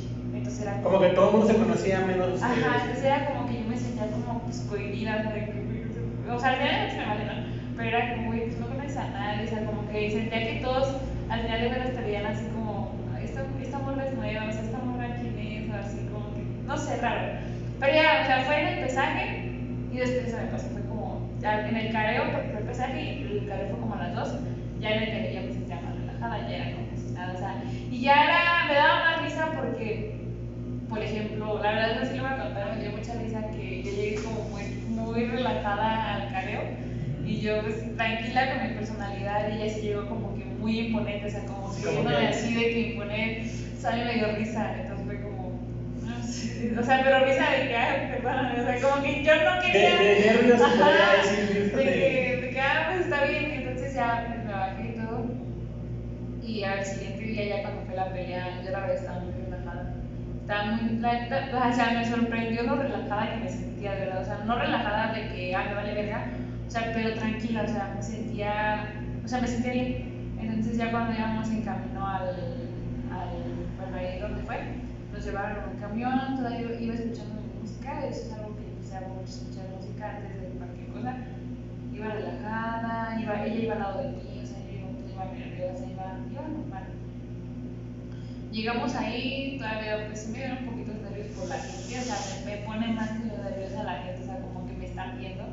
¿Qué van a decir? ¿Qué van a pensar? Ah, ajá, el que dirán, pero realmente como que, o sea, como que siento que a veces la gente es la que más, es más malvibrosa, ¿sabes? De que hay mucha gente que te va a estar, pues, quieras o no, no toda, porque bueno, manches, ahí, ahí donde, en Chiapas donde fue, toda la gente se portó súper linda, pero sí había gente que que te quedaron así como, ¿Qué? Sí. A mí me pasa mucho en los shows de stand-up, cuando voy así a dar show que me invitan, o donde doy, eh, hay cuenta que siempre hay alguien en el público que está así. Ajá, entonces era como... Y eso es bien cagante.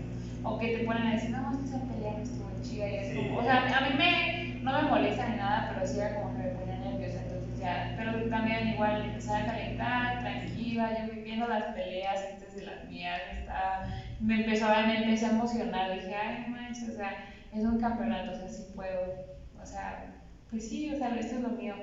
Y ya, este, todavía me decían, ¿cómo te sientes? Yo, bien. ¿Se asegura? Sí, en serio. O sea, yo decía, sí, estoy, estoy bien, de verdad, no me siento, no me siento mal. Y, por ejemplo, me, ya fue lo de la pelea, que gané y todo. Y me acuerdo que me mandaron un mensaje, que era lo que te decía, de que es que estuve en la jaula acá, me chingada. Y me acuerdo que me llegó un mensaje de un vato, así de que, ay, es que te lo juro, pero yo no sé si lo quiso decir de qué buena manera, que me dice, es que te lo juro que yo te veía abajo y te veía bien pendejita. no me leí, ¿qué pedo? ¿Qué pedo contigo, pero ¿por qué me dices así? Y yo, y me dice, no, pero nada más te subiste a la jaula y te cambió la cara. Dijo, no, muy bien, y, y de verdad me sorprendiste. Yo, como de que, ah, muchas gracias. O sea, me da risa en que me dijo, te veo bien pequeñita. Y luego todavía me dijo, o sea, yo sabía que me ibas a valer, verga. Y, y yo, "Ah, gracias. Ah, gracias por tu ánimo y tu morra. Y ya, no, pero qué bueno que ganaste. Ah, pues gracias. Pero sí, no, o sea, fue. La verdad sí me sentí muy bien en la última pelea. Me sentí muy enfocada muy, muy estable. Sea, me sentí bien. Como que ya, como que empecé a aceptar de que eso pues iba a ser constante. Constantemente. Entonces me dijiste, ya fue la emoción. La pelea, ¿qué tal fue? La ¿Cómo, pelea- cómo fue la estrategia de la pelea para el campeonato? O sea, ¿qué fue el... ¿Llevaste una estrategia? ¿Improvisaste al momento?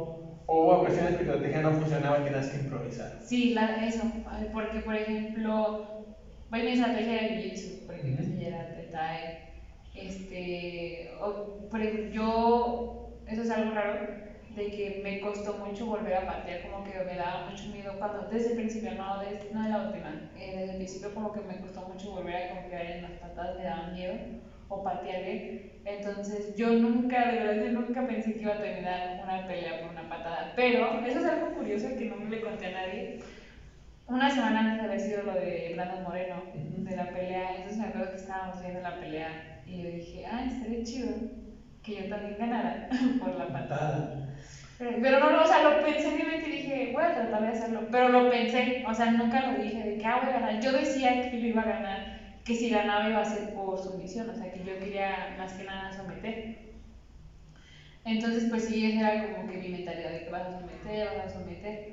Y, y ya, pues en la pelea ella estuvo pateando. Realmente, no sé si era por la adrenalina, pero no la sentí. O sea, no lo sientes igual, o sea, como te digo, no sientes el golpe igual. Entonces, como que te da confianza de que, ah, pues sí te duele, pero pues lo aguantas, o sea, no es algo que te va a matar. Como que decías, eh, no es la patada que yo esperaba. Porque Es que, ¿sabes qué pasa mucho? Que a lo mejor ya es tanto en el que me patean personas tan pesadas Sí. que ya cuando alguien de mi peso me patea no lo sientes tan cabrón como cuando alguien de verdad te patea, porque me acuerdo que aquí me, patea, me pateó un chavo que se llama David una vez en la cara y me quedé así de que, de que no, o sea, casi no queda de que dije, ay, qué pedo, la verga. Y entonces cuando alguien más me patea de mi peso, sí te duele, pero es como, ah, es soportable, o sea, no te sientes mal como cuando te patea alguien más grande, o sea, creo que pesaba 90. No, pues obviamente no, no, va, no va a ser la misma patada de alguien de 52 a alguien de 90 kilos. No, ya cambia. Entonces, pues ya como que me empezó a dar más confianza ahí. Pero lo que pasaba era de que trataba de someterla y se me resbalaba mucho, ¿no? Decía por el sudor así, pero no, no se me resbalaba. Entonces dije, güey, pues no puedo. O sea, si no puedo someter, tengo que hacerlo de otra cosa. Tengo que boxearla, tengo que hacer striking. Y ya fue cuando dijo, ¿sabes qué? O sea, si no te está funcionando eso, arriba. Pero acércate, o sea, quiero que la patilla es quiero que está. Ah, está bien. Entonces, pues ya fue cuando ahí, en ese round, sí me enojé, o sea, porque, eh, pues no sé, creo que me dio, o sea, me, me pegó o algo así, pero ese golpe me, no sé, me calentó la verdad, o sea, no sé por qué, pero, no sé, ya dijeron, ya, o sea, ya me enojé, porque ya me había desesperado desde que no había sometido, entonces fue que empecé a pegar. Y fue cuando di la patada y se ve en el video que como que me quedo así de que así, como así, y ya fue cuando me, me aventé, pero pues sí, nunca, Como que pegaste y dijiste, no esperaba esto, pero ahí voy. pero pues ya, o sea, de aquí, o sea, ya, corto. Sí, ya, pero fue cuando pues, ya gané y todo y sí me quedé de que, ah, no y no analicé hasta que alguien, un amigo me dijo, ay, como Brandon Moreno, y yo, ah, sí es cierto, y ya lo dije, oh, no qué cagado, nunca pensé hacerlo por ¿Y la patada dónde fue? Y eh, fue en el, en el hígado. Y esa patada, ay no, es que eso también, siempre, ya no me quejo porque siempre me dicen, es que por algo te pongo los entrenamientos, porque yo nunca he dicho así de que, "Ay, no, no, no quiero hacer eso, pero fue como, o sea, como que yo me ponía 100 patadas en el costal y decía, no manches, no fue, mira, es que te va a servir, te va a servir, y venían conmigo y me decían, es que así no da la patada, entonces me la corregían y me la corregían y me la daban, y me acuerdo que los sparring cómo me doblaban con esa patada y me decían, es que ¿por qué descubres? Y yo, es que no sé. Y ya fue como dije, ah, no, sí sirve y los esteroides. Pero no me los ponen. Pero me pusieron Para esa no patada estar 100 así. veces todos los días. Te sirvió para eso. Sí. ¿De esa patada le pegaste, ahí automáticamente se rindió ella o atacaste esa Eh, es que eh, le la pateé y ella se literal se agarró, se dobló y tuve que ser este Sí, técnico, hasta que ya la pararon. No pararon. Cuando pararon la pelea, ¿qué pasó con tu madre? No, creí que le Oh, te quedaste de que, ah, no sé qué No, no, no, o sea, desde que se cayó, de que, o sea, como que por eso también me quedé así como de ya, ¿Qué pasó aquí? sí, como de que, cabrón, entonces ya cuando gané, pues no, yo, no sé, eso es- no sé si está mal, pero celebro, o sea, como que inconscientemente me, me emociono de más y pues sí, ya, no sé, como que estaba muy feliz de que había ganado, aparte era como que no me caía el 20, o sea, me cae el 20, pero al mismo tiempo mi mente como que está celebrando y al mismo tiempo está ida, entonces espera de que gane y dije, madre, qué bueno día, pero Sí, hasta después dije, fíjate, sí ganas, o sea, como que ganas, pero no, no te No, la no, crees. No te la crees. Pero yo voy después como que, ah, no, no. Ajá, porque todavía día yo tenía una, o sea, como que tienes esa preocupación de, tengo pelea, pero pues ya peleé, o sea, qué pedo, ya ganaste, ya relájate, ya todo pasa. Y ya, pero sí. De ahí fue como que ganaste, dijiste, fue después de la pelea, como que agarraste la onda de que soy campeona. ¿Qué- ¿Cómo fue el, este, el apoyo de, de tus coaches Ay, no, pues Richie y y de yo. todo lo que iba contigo ese día? Es que Richie y yo, pues siempre hemos sido así como pues, de celebrar. Por ejemplo, también iba Antonio Cinteragón, y ya fue como que no, o sea, todo estuvo muy bien. Pero después de mi pelea seguía la de Rich, entonces era como, pues sí celebrar, pero estar concentrados. Concentrado en la otra, Ajá, en la que faltaba una. ¿Y tú, cómo te sentiste después de que ganaste el, el cinturón? Es ¿Qué, que- qué fue la emoción? O sea, que digas, oh, me, me sentí como la persona que yo admiraba, como ah, aspiradora. es que bueno, realmente, o sea, como que sí era importante, pero para mí como que era importante demostrar que sí podía, o sea, porque pues siempre te vas a topar con gente que va a decir, ay, es que porque ella, o sea, porque va a ir por un campeonato, si, si no es buena, o sea, siempre va a haber gente, entonces como que, pues, se escucha mal, pero yo sí soy de las personas que a mí sí me gusta callar a la gente, o sea, es como, porque por, es que, no puedo decir, ¿verdad? Pero hubo, sí, como que varias personas que sí dijeron eso y ¿Por qué ella y yo no? Ajá, entonces me acuerdo que, por ejemplo, también en la pelea, yo escuchaba que gritaban, o sea, obviamente pues la mayoría de, de la gente era de Chiapas o de Guatemala, pero hubo una sola chava que escuché que gritaba que, que me iba a romper el hocico, pero así gritaba, así de que ahorita vas a sentir el puño de hierro, porque ella le dice la dama de hierro. Él decía, no, y dale en su madre a ti, rómpela, está bien fácil. Y yo, ay, no, y como que eso también me, me hizo enojar, o sea, se escucha mal, pero sí fue como de que te tengo que leer el hocico. Dame un momento. Pero eso no, y ya fue como pasó, pero sí, o sea, nada más por contarnos, no. Más que nada, o sea, es que es como, eso, es motivación al final de cuentas, o sea, porque sí te motiva a sacar todo tu potencial. Pero si se siente bien, pero para mí lo importante era pues demostrarme, aparte de que a los demás, o sea, nunca tengo que demostrarle nada a nadie más que a mí, era como eso de que demostrarme que sí podía, o sea, porque muchas a veces pasa de que tú como peleador dudas, o sea, aunque muchos digan que no, siempre hay un momento en el que dudas, así de ¿qué tal si esto no es para mí? O sea, ¿qué tal si nomás lo estoy haciendo por juego? O sea, no, no sé, o sea, como que, ¿qué tal si no, güey? O sea, ¿qué tal si no? Realmente nada más estás, o has tenido suerte, o sea, como que eso, ¿no? Entonces era como, güey, ¿por qué? O sea, ¿por qué estás dudando de ti misma? O sea, si tú eres la primera que tienes que creer en que tú sí puedes, o sea... Si no crees en ti, ya estás jodido. Yo siempre he dicho, si no crees en ti, no vas a avanzar. Exacto, o sea, si la demás gente no cree en ti, güey, o sea, tú eres la única que sí lo va a hacer. Por ejemplo, obviamente no digo que, por ejemplo, Richie, creo que ha creído más en mí que yo, realmente, o sea, hay veces en las que yo he dejado de que, güey, no sé si esto es para mí, es como. Y lo voy a dejar. No vale la pena. Así me, me- ha pasado también de que hay ocasiones que digo, no, ya, hasta aquí llegamos. Y luego mm, veo que la gente que me sigue me dice, güey, va chido, sigue adelante. Y es como que esa motivación que dice, Ajá. le voy a tirar. O gente que dice, no mames, por ti me quiero meter a entrenar. Y vive mucho, o sea, tú inspirando a gente y, y tú dejando de creer en ti, o sea, ¿qué A mí lo que me pasó hace como en el, principio de año es de que yo ya no quería hacer los podcasts, nada así. Como que ya decía, no, ya no, ya no. Quiero, porque me quitan mucho tiempo, que esto y el otro. Y había muchos amigos míos y conocidos y gente que no conocía que me decía, güey, todo lo que dices me ayuda. Y empecé mi canal de podcast. Amigos, empecé mi canal de podcast por ti. Me diste la confianza a, a hacerlo porque tú eres una persona que viene de la nada y si tú puedes, yo también puedo.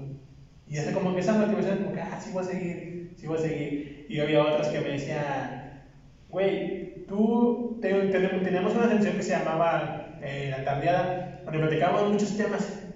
Y me di cuenta que eh, había temas muy compli complicados para, para la gente entender, pero yo los explicaba de una manera tan barrio que la gente entendía. Y me decía, güey, ¿por qué me agarré a leer libros de los que lees tú? ¿Por ti esto, por ti otro? Yo, ¿pero por qué? Por mí, no por ti. No, sí, güey, pero o sea. Pero me inspiraste. Pero me inspiraste, güey, a leer libros cuando yo no leía ni un libro. Y así de que, oh. Sí, es también como que eso también me pegaba. Decía, es que, por ejemplo, mis amigos. Ah, o sea, realmente también mis amigos tienen mucho que ver en que yo siga o sea, como creyendo porque siempre es de que, ay, mi amiga la campeona. O sea, te acabas de ver que vamos mis amigos de que, ay, mira, mi amiga es campeona. Y yo, cállate. o sea, no digas nada. Así estoy yo con mis amigos cuando voy a Tampico. Y mis amigos, ay, mi amigo es famoso. Y yo, ah, no mames, sí, o sea. Y cuando aquí en San Luis, mis amigos, o sea, que, eh, este fue ese podcast, eh, el famoso, el del stand-up. O sea, vamos al restaurante La Maridita y, eh, ese güey se echó aquí, que una foto conmigo. Y yo, ah, no mames, quiero fotos. sí, mis amigos de que no, ya te rompe los hijos. O sea, pero obviamente lo dicen de broma, pero siempre dicen que, güey, pues, la verdad es que sí lo he, lo he pensado en dejar de que, digo, dejé de venir un tiempo. Siempre ha sido como de, güey, pues, ¿por qué vas a dejar algo que, que te gusta? Y ya, ¿por qué no crees en ti? Y así, es de que, güey, sí puedes. Cuando le dije lo del campeonato, también trato, eso está, no sé si mal, es que soy muy de, también de vibras, o sea, como de que si tú cuentas algo que vas a hacer, o sea, un negocio, lo que sea, un proyecto, la gente quieras o no, no, obviamente no todos, o sea, obviamente los que no son cercanos así, pero si alguien ajeno que no le gusta que le vaya bien a la gente se entera, obviamente las vibras sí tienen muchísimo que ver. Sí, eh, yo por mi experiencia fue de que cuando empecé con esto, yo le platicaba, no, no la vas a hacer, güey, no la vas a hacer, que esto y el otro. Y fue como que llegaba un punto donde decía, no, sí tienes razón. Pero luego yo tenía una novia y ella me decía, no, güey, no puedes dejarte a lo que la gente diga.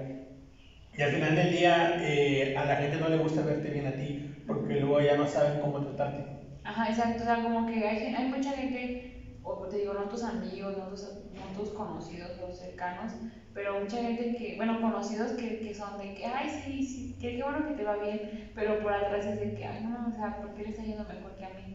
Entonces yo trataba mucho de hacer eso, de que cuando regresaban de la pelea, me acuerdo que le conté a mis amigas de, del entrenamiento, que son cuatro, y a, a, cuatro amigos así les dije, no pueden decir nada, o sea, si les estoy contando es porque pues son de mi confianza, pero no quiero que nadie sepa, hasta que yo decida decirlo, hasta que yo empiece a subir las cosas de que va a ser la pelea. Ay, no, que está bien, qué bueno que me pasó esto. Entonces, mucha gente era de que, eh, o sea, gente de, la universidad donde estaba, antes era de que, ay, pinche morra ridícula, ya sé que un chingo porque va a pelear, o sea, siempre me ha tocado esa, esa gente de que, ay, es que ya porque eres peleadora te crees un chingo y es muy, yo nunca digo nada, o sea, al contrario, siempre trato de mantener yo mis cosas porque no me gusta que la gente sea mal vibrosa con las cosas, o sea, por lo mismo de, la, de que atraes lo que, o sea, pues lo que piensas así, pues no, no me gusta, no me gusta contar mis cosas, ya son mías y ya. Porque luego la gente es muy, como decimos, se me tierra bien mala leche. Ajá. Porque ven que está bien y te empiezan a criticar y a veces esas famosas críticas inconscientemente te causan ante un problema mental de que, no, a lo mejor tienes razón. Ajá, como que por ejemplo, hubo un momento de que me decían, es que este, ya eres mi mamona. A mí me lo han dicho un chingo de veces. Tengo amigos que me han dejado de hablar porque dicen que soy más mamón y que porque ya no tengo tiempo para ellos. Ah, también me dicen de que es que ya no me contestas y yo, güey, es que, o sea, a nadie, o sea, no es que no quiera contestar, estoy ocupada, pero sí te voy a contestar, pero espérame tantito. O sea, no es como que no lo quiera hacer porque, ay, me cagas, nada, simplemente porque estoy ocupada, güey, o sea, y no es de que todo el día esté haciendo ejercicio, pero por ejemplo, sales de aquí, te vas a la escuela y quiero saber que te va el tiempo, o sea, contestas mensajes, pero mensajes que tienen prioridad, o sea, de que, oye, necesito que me mandes este informe de la escuela o así, no de que, ay, vamos a, vamos a chupar el filo, o sea, pues aguanta, güey, o sea, hay tiempo para todo, relájate, ¿sabes? Entonces era como de que este me estoy mamona y yo, güey, es que no es que me estoy haciendo mamona, o sea, no para nada, de verdad. A veces me duermo, a veces estoy comiendo, estoy tal, o sea, tomándome tiempo libre que no tengo, o sea, como que eso también afecta mucho. Y has, me imagino que has perdido amistades por eso. Ay, sí. A unas que otras, ya no. Unas, no todas, porque realmente las que sí me han apoyado sea, desde el principio, desde, desde siempre, siempre han sido mis amigos y no porque yo esté enfocada en algo me dejan de, de, hablar. O sea, también creo mucho eso de que, pues obviamente los amigos se cuentan con los dedos de las manos. Realmente a mí sí me, me, faltan dedos para contar a mis amigos, pero... Me sobran. pero, pero sí, o sea, como que siempre trato de mantener también eso, o sea, a mis amistades cercanas y leales, o sea, muy, muy, muy, o sea, como muy enfocadas en, en nosotros. Y aparte son muy maduros, o sea, realmente todas mis amistades son igual que yo, ¿sabes? O que cada quien tiene sus proyectos, o sea, mis amigos de la universidad, si yo, si yo estoy haciendo mi carrera de peleadora, ellos están haciendo carrera ya como, o sea, pues en, en lo profesional, tienen su trabajo, tienen prácticas, van al gym, o sea, todos estamos como que en una misma sintonía y eso es lo que a mí me gusta, o sea, como que todos nos entendemos y no es como que tengan que estar dando explicaciones de que, ay, güey, no te contesté porque, no porque no sea, o sea, no te quiera o porque sea mamona, sino porque estoy ocupada, o sea, todos sabemos que todos tenemos cosas que hacer y ya, o sea, nadie, nadie está ahorita para dar explicaciones a otro de lo que estás haciendo. Sí, porque está bien cabrón. Así también me pasa de que a veces hay personas que, no, es que ya no te voy a hablar porque ya eres mi mamá. Pero digo, güey, ya no tienes tiempo para salir a pistear. Antes de que dedicarme a todo esto, hace cuatro años atrás, era pistear fin de semana, entonces ahora ya no puedo. Y es que eres mi mamá. Le digo, no, güey, porque, o sea, tú tienes tiempo libre, pero yo no.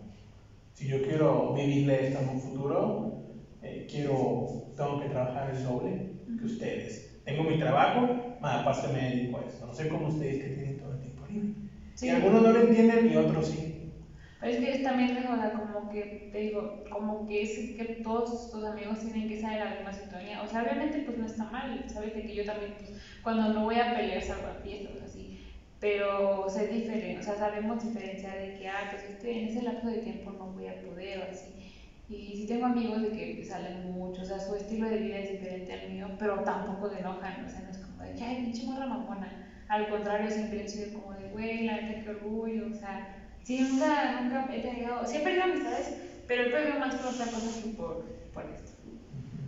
Entonces ya hablamos de, de tu pelea, de amistades y todo esto tanto como en tu carrera, estás estudiando, ¿no te han hecho una traba de que no puedes porque digan golpeado?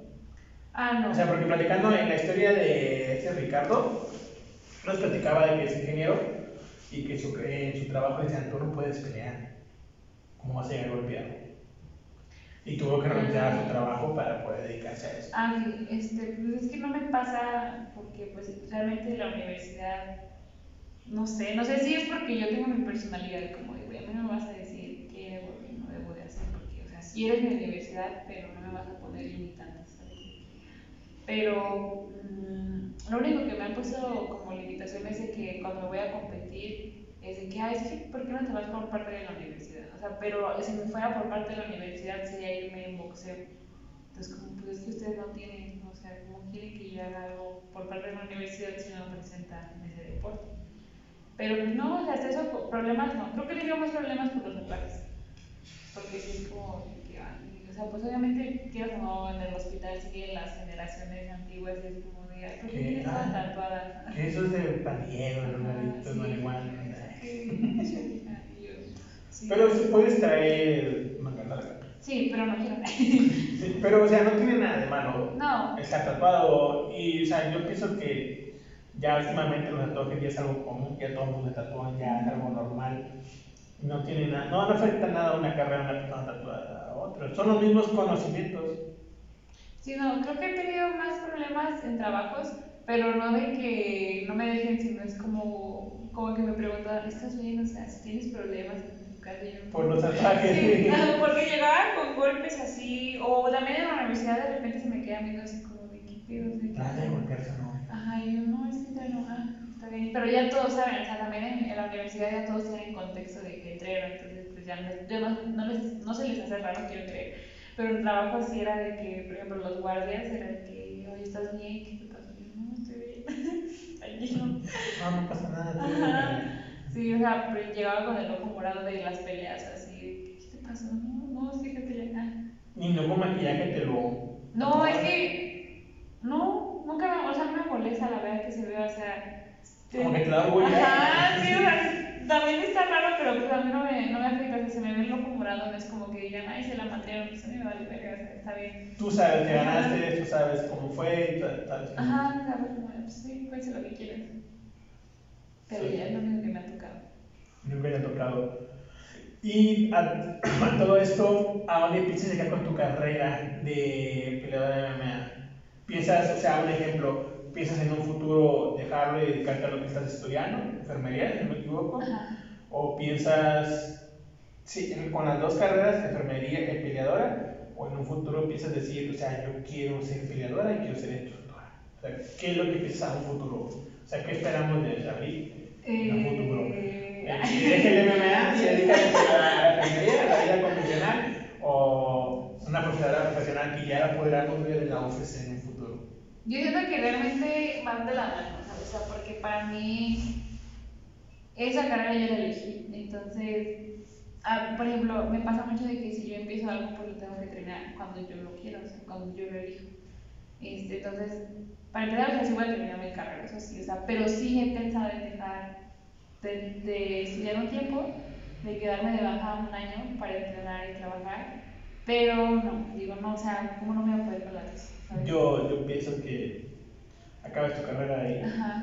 y eh, trabajes y si puedes seguir entrenando, entrenes. Y si esto es tu pasión, yo te lo digo desde, desde mi vida, si tu pasión es la pelea, dedícate a la pelea. Sí, porque realmente, eh, o sea, enfermería es como mi segunda opción, o sea, es de que es una reserva, o sea, porque, eh, pues sí, o sea, voy a ganar dinero, pero va a ser como para mantener mi deporte, o sea, realmente yo lo veo como mi carrera sí, pero es para yo poder entrenar, o sea, para mis suplementos, no sé, mi equipo, todo, o sea, pero así lo veo de que estoy estudiando para yo ya poder trabajar y poder solventar lo que quiero hacer, no de que, ay, ya voy a dejar, o sea, termino la carrera y ya dejo de entrenar, no, o sea, revés, es como, o sea, me urge terminar la carrera para yo ya tener un trabajo y estarme manteniendo ya en el deporte. Sí, Lo ves como una opción que te va a abrir las puertas a este para Ajá. un poco más la vida. Porque la, la vida de un peleador carrera está, es cara. Sí, Tanto alimentación como viáticos. Porque imagino que no tienen patrocinadores que les paguen todo. no, a veces no, pero muchas veces, o sea, a veces sí me ha tocado de que sí me apoyan mucho, pero pues obviamente nunca es suficiente. O sea, nunca es fácil como de que, ay, siempre te voy a dar, siempre te voy a estar patrocinando, así, siempre tengo que estar actualizando patrocinadores, así, pero pues sí, o sea, al menos por el momento sí voy a terminar mi carrera y, mi carrera de peleadora va a seguir, pero pues mi carrera de, o sea, de estudiar es para eso, o sea, para yo poder tener un trabajo y solventarme, y realmente no sería un trabajo como cotidiano, o sea, sería como buscar opciones por ejemplo, guardias, o sea, las guardias las pagan bien, entonces, sea, buscar opciones en las que ese trabajo Tengas libre. Ajá.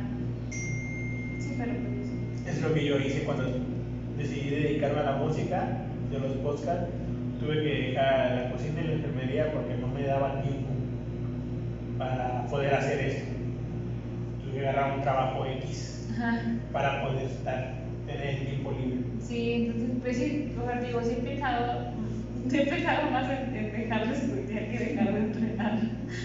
Pero consejo que te, yo, que yo te doy, eh, estudies porque te va a servir mucho, o sea, te abre muchas puertas los estudios. Sí, aunque digan que no, yo siento que sí, te- sí.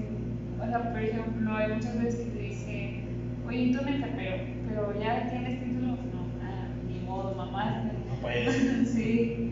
Entonces, como que digo, no, así lo. O sea, y aparte que sí puedo, o sea, no, no, no tengo que Entonces, esperamos a ver una pelea profesional.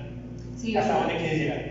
pues, ¿Hasta dónde es, es tu límite o no tienes un límite? Es que no tengo límites, o sea, como que nunca me he puesto a pensar así de que, ay, hasta que llegue aquí ya me doy. Así es de que, güey, pues no, o sea, por ejemplo, te digo, yo hace un año no pensaba que iba a estar peleando por un campeonato internacional, o sea, nunca, o sea, y no que no quisiera, sino como que iba conforme a la marcha, o sea, como que sí soy paciente, o sea, en ese, en ese soy muy paciente, que para ver resultados pues tienes que ser muy, muy paciente, no, no te van a llegar todas las cosas de la noche a la mañana, y pues las oportunidades se van a ir dando, o sea, y cada quien tiene su camino, o sea, eso también es algo que, o sea, como no filosofía, pero que tengo muy en cuenta, que todos tienen su camino. O sea, por ejemplo, cuando yo me ponía a pensar de que, Ay, es que si, si, ya me iba a dar de baja de la otra universidad, me hubiera dado de baja desde el principio y me hubiera puesto a entrenar. Pero después digo, güey, no, o sea, gracias a que te metiste en la universidad, quedaste en la nueva, o sea, conociste a la gente que te ayudó, que ahorita son tus amigos, que te están apoyando. O sea, no sé, como que todo tiene una razón y no, no es como de que... No fue un tiempo perdido. Ajá, no fue tiempo perdido porque realmente ganaste cosas que, que te están y, ayudando. Y experiencia. Ajá, entonces fue como, o sea, es eso de que conforme a la marcha, pero obviamente pues todos tienen el sueño de llegar a RFC o al menos tener un, o sea, con ganas, güey, pues un contente, o sea, pues sí, todos tienen ese sueño, pero pues soy muy paciente en ese aspecto de que no voy a acelerar algo que si yo no me siento aparte segura de que ya brincar a profesional, por ejemplo, de que ya, porque tú dices, ay, ¿por qué no te metes a profesional? No, güey, o sea, es hasta que si me sienta segura, yo quiero dar un buen papel, yo quiero ser una peleadora bien, o sea, bien hecha y derecha, no voy a estar haciendo las cosas a la y se va. Entonces sí, es como muy, soy muy paciente en ese aspecto. Sí me gustaría entrar, por ejemplo, a corto plazo a una liga como Lux, si se puede ya cuando venga profesional, pero pues tampoco lo voy a apresurar, o sea, no voy a hacerle algo que tiene que cada, o sea, que yo tengo, o sea, que sé que es, es, lleva tiempo, no es, no puedes ser un peleador profesional en un año. No, o sea, son años. Y muchas veces son muchos años y cuando eres profesional son otros más años para realmente serlo, realmente. Lo que hicieron las artes marciales y cualquier disciplina creo que no la dominas en un año, son no, años y años y, y es una vida. Y práctica, o sea, parte práctica y práctica y práctica, experiencia, entre más experiencia tengas, más te va a ayudar a ti. Y el trato de tus compañeros de dojo cuando llegaste de que había campeón. Ah, no. ¿Cuál fue? O sea, fue la reacción de tus compañeros, cómo es el trato, el castre de que, ah, la campeona se ve mucho. ya no quiero entrenar, no quiero ah. Pero no, realmente, pues aquí siempre, se, o sea, el equipo de Cobra siempre ha sido muy, muy unido. Sí, eso sí, no al menos yo siento que todos somos como que muy abiertos y somos muy orgullosos de lo que hacemos, de que lo que cada uno hace, o sea, no es nada más yo, por ejemplo, Richie, este, Milo, hay otros chavos que se van a competir, o sea, como que todos nos enorgullecemos de lo que cada uno hace por su cuenta y nunca ha sido como de que, ay, ¿por qué ella sí? Porque yo no, o sea, sí hacen burla de que, ay, ya no quieres hacer nada porque ya ganaste, pero obviamente sabemos que es carrilla de que por lo mismo, ¿no? Sabemos de que así nos llevamos y que es como que pues el ambiente familiar al final de cuentas en el que estamos conviviendo. Y así es una familia. Eh, de los pocos de ellos que he visto de que entre todos se llevan bien, se conocen y como que tienen esa confianza de, de bromear entre ustedes. Ajá. O sea, porque he visto, he estado viniendo como a tres clases de ustedes y sí he visto eso de que tienen esa confianza de bromear tanto Richie como ustedes, ustedes con Richie o entre ustedes mismos. Sí, o sea, sí, siempre nos llevamos como que muy en cuenta de que bromeamos y nos llevamos bien, o sea, tratamos de llevar las cosas como. Obviamente hay gente que está más enfocada, o sea, de que ellos sí vienen a entrenar, pero pues entiendo, o sea, cada quien, cada quien tiene su humor, tampoco es como que te vamos a obligar de que llévate bien con nosotros, si no, no vas a entrar al, al equipo, no. Pues no. Y entonces de todo esto como que hablamos un poco más de ti, de tu carrera como peleadora, lo que has logrado, eh, felicitaciones, has logrado mucho a tu edad y esperemos verte en un futuro en una liga más mayor. Sí, esperemos sí, la verdad. Se puede. Obvio, sí. ¿Sí? Entonces, eh, pasamos a dos preguntas que me encanta hacer. Eh, la primera es, ¿el significado para ti como mujer? que es que te recuerden a tu mamá? O como decimos en México, chinguen a tu madre. Es que, ay, Porque, bueno, esta pregunta todo el mundo me dice, ¿por qué la? Y en todas las entrevistas las hago porque yo pienso de que es una palabra simple que nosotros la tomamos como mala. Ajá, porque por ejemplo, mm, es que a mí nunca me ha ofendido, porque aparte, bueno, yo lo tomo como broma, es, es humor negro supongo, pero es como de que, ay, chica tu madre, y es como de, güey, yo ya ni tengo mamá, ¿qué, qué chingo estás diciendo? Yo, yo siempre digo, está tres metros bajo tierra, tiene chingo de tierra baja. Sí, entonces es como de que ay, chica tu madre, no, yo ni tengo, güey. Entonces, a mí no me ofende, al contrario, o sea, como que siento, como, de verdad sí siento que es, de que es una mamá imaginaria, güey, nadie le está faltando el respeto a tu mamá pues tu mamá no tiene la culpa de que me hagas encabronar, o sea, es, es muy diferente. Entonces, aparte, no siempre es un insulto, a veces yo lo digo, o sea, de que risa, de que, ah, no mames, chica tu madre, sí me dio risa, ¿sabes? Es, es como de donde yo soy, Tampico. Ahí en Tampico una mentada de madres es normal. Como que, ah, vete madre, que no, así. Y aquí en San Luis Potosí eh, sí he visto que una mentada de madre es una ofensa Ajá, y, y- bien cabrona. Que yo estaba, eh, cuando recién llegué aquí, estaba con, con un amigo y yo le digo, te chinga tu madre, pendejo.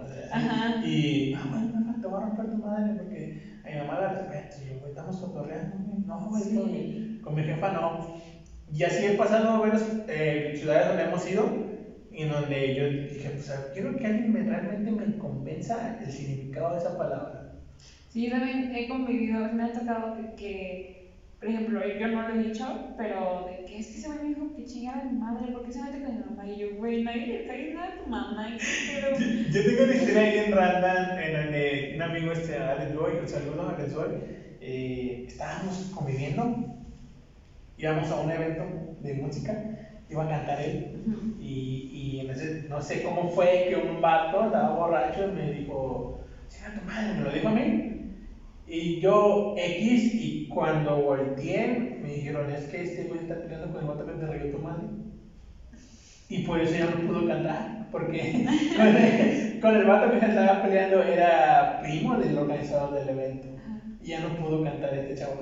Por pelearse, y digo, güey, ¿por qué te peleas? Es que te regaló tu madre, güey. Le digo, sí, güey, pero a mí, no a ti. Es que la mamá es sagrada, güey. Y yo, güey, pero es que. Pero es que no me, no, es que es un insulto, No, o sea, bueno, es un insulto. como otra maldición, y ya, o sea, Y yo, güey, perdiste tu evento, güey, por golpear a ese güey. por un de tu Por madre. un chica tu madre, güey. O sea, y esa es la historia que siempre cuenta y me dice, no mames. Así, güey, y, y hago a punto de, "Eh, güey, tengo que encontrar que alguien me dé una respuesta lógica. Para yo enojarme. No, pues yo no me enojo, realmente es como otra maldición. Eres la cuarta persona que no se enoja. Como de que, ay, pues sí, güey. Pero también cuando te dicen, ay, qué, qué pendejo, güey. O sea, también me cae. ¿Por qué eres pendejo? O sea, güey, estamos cotorreando, relájate, nadie te está insultando. No eres pendejo, güey. No eres pendejo, No. güey. Es muy inteligente, güey. Ah, Tómalo así. Tómalo de esa manera. Entonces, no hay un significado para ti, o sea, palabra es algo X. Entonces, ya, la primera pregunta. La segunda, que es así, mm, me encanta porque yo paso por cosas paranormales en mi casa y ahorita más que se viene la fecha de Halloween, que viene siendo historias paranormales, que, experiencias que hayas tenido, tuyas que hayas vivido, o sea, así, que digas, ay, ya, esto, esto está bien cabrón, ¿qué pasó? Bueno, ya, bueno, ya lo hablamos, pero Sí.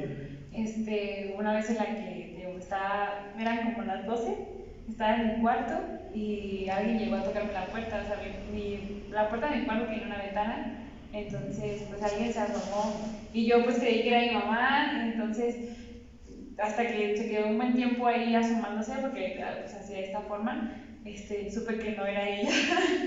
ella fue como de que, ay, no es mi mamá". Me tapé, eh, se dio la vuelta y se fue a un cuarto que no tiene salida. Y pues ya al, al otro día pues yo pregunté, realmente pues eso pasa mucho en mi casa, o sea, pasaba mucho y ahorita ya no. Pero pues no había sido mi mamá, no había sido nadie. Y pues sí tenía, tengo muchas, al momento eso sí me sigue pasando. Lo último que me pasó fue hace poco que tuve una parálisis. Me pasa mucho, tengo muchas parálisis de sueño, pero eso ya llega un punto de que como ya me pasa mucho, ya sabes controlarlo. Eh, yo nunca he tenido una parálisis de sueño, pero he investigado y leído que según es un demonio, no cómo se llama el demonio. Ajá. La ciencia dice que no, que es una etapa donde tu mente se despierta, pero tu cuerpo Tu no. cuerpo, ¿no? Ajá. Eh, ¿Qué se siente la parálisis de sueño? ¿Qué- ¿Quién nos puede explicar cómo es? Porque mucha gente dice que ve personas.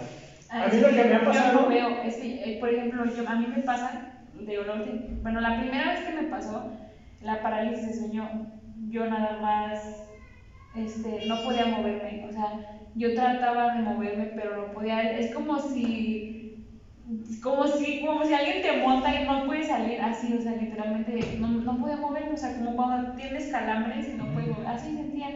Entonces me acuerdo que la primera vez que me pasó, pues sí me asusté y fue de que empecé como a entrar en pánico, de que, güey, ¿por qué no puedo mover?